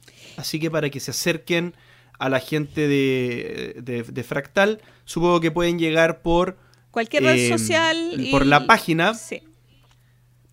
Claro, por, en la red social del entreturno, si tiran ahí un, un, un- un se- un- ¿cómo se llama? Un, un señuelo, llegarán, pero pueden ir a www.fractaljuegos.cl y ahí tendrán anunciado en su página probablemente el tema. Sí, sí, Hemos sí. llegado al final. Oye, y como bonus track yo quería decir que voy a intentar jugar Gloomhaven en remoto. Yo creo que es posible, ¿ah? Creo que... Axel, tú que, tú que desconfías de estas, de estas, de estas, de las artes de las webcams, eh, creo que te puedo sorprender, ¿ah? Así que ahí les voy a contar cómo me va con eso. Igual va a ser simpático el próximo capítulo porque ya tenemos nuestros ciertos desafíos. Tú con Gloomhaven remoto. Yo ya tengo, mientras grabamos el podcast, tengo coordinado mañana para las 2 de la tarde mi par- primera partida de Skate Tales sin memoria. Así que... Y lo peor es que lo voy a jugar con una amiga que está a dos cuadras de aquí. Pero Hoy. a distancia. Es, es como una. Es como una. Es como una cuarentena. Es como a distancia social solamente lo van a jugar. Sí, porque si yo tuviera balcón hacia la calle, vería el edificio donde está. Pero no, Como una película triste. sí. Bueno, este es el primer capítulo de no sé cuántos que vamos a grabar en esta situación. Así Este que monstruo ha sido, ha sido un capítulo de una sección de Entreturno Responde muy larga, pero de reencuentro tal vez con, con las personas que quieren interactuar y muy basada en la contingencia que estamos viviendo en todo el mundo. Así que me parece muy bueno que lo hayamos podido conversar. Muchas gracias a todos por la participación, por sus preguntas eh, que nos permitieron hacer un, un barrido de esta situación bastante completo, creo yo. Si se queda alguna cosita que no hayamos conversado relacionado a este tema, por favor, pregúntenla. Tenemos el correo, tenemos eh, las redes sociales y nos pueden servir para que sigamos desarrollando esto que sin duda nos va a acompañar por un tiempo más. Hay que ver cómo va evolucionando todo y cómo somos parte de eso. O sea, ojalá parte de, de lejito. Claro, claro. Exacto. No protagonistas de esto. Bueno, no, bueno, claro, podemos ser protagonistas en muchos sentidos, en sentidos positivos también. Pero sí, ojalá que a nadie de nosotros y en sus casas y todos los que nos están escuchando les pase nada malo. Eh, les deseamos de verdad que, que esto pase solo con aprendizaje y sin muchas cosas que lamentar. Así que eso, muchísimas gracias a todos por la participación y muchas gracias a todos por habernos escuchado. Hasta la próxima. Chao. Chao, chao. Gracias por escuchar el entreturno. Y recuerden, envíenos sugerencias de historias relacionadas con sus vidas lúdicas. Pueden ser de terror, tragedia, graciosas o hasta de traición. Recuerden también escribirnos para participar en nuestra sección El Entreturno Responde. ¿Y ustedes, qué están jugando en cuarentena? Envíenos sus comentarios al correo elentreturno.gmail.com. Además, envíenos preguntas o temas que quieran que conversemos en el programa. Síganos en Facebook, en Twitter, en Instagram y suscríbanse a nuestro canal de YouTube. Escúchanos en dos semanas más en nuestro próximo capítulo de El Entreturno. Gracias de nuevo y hasta la próxima.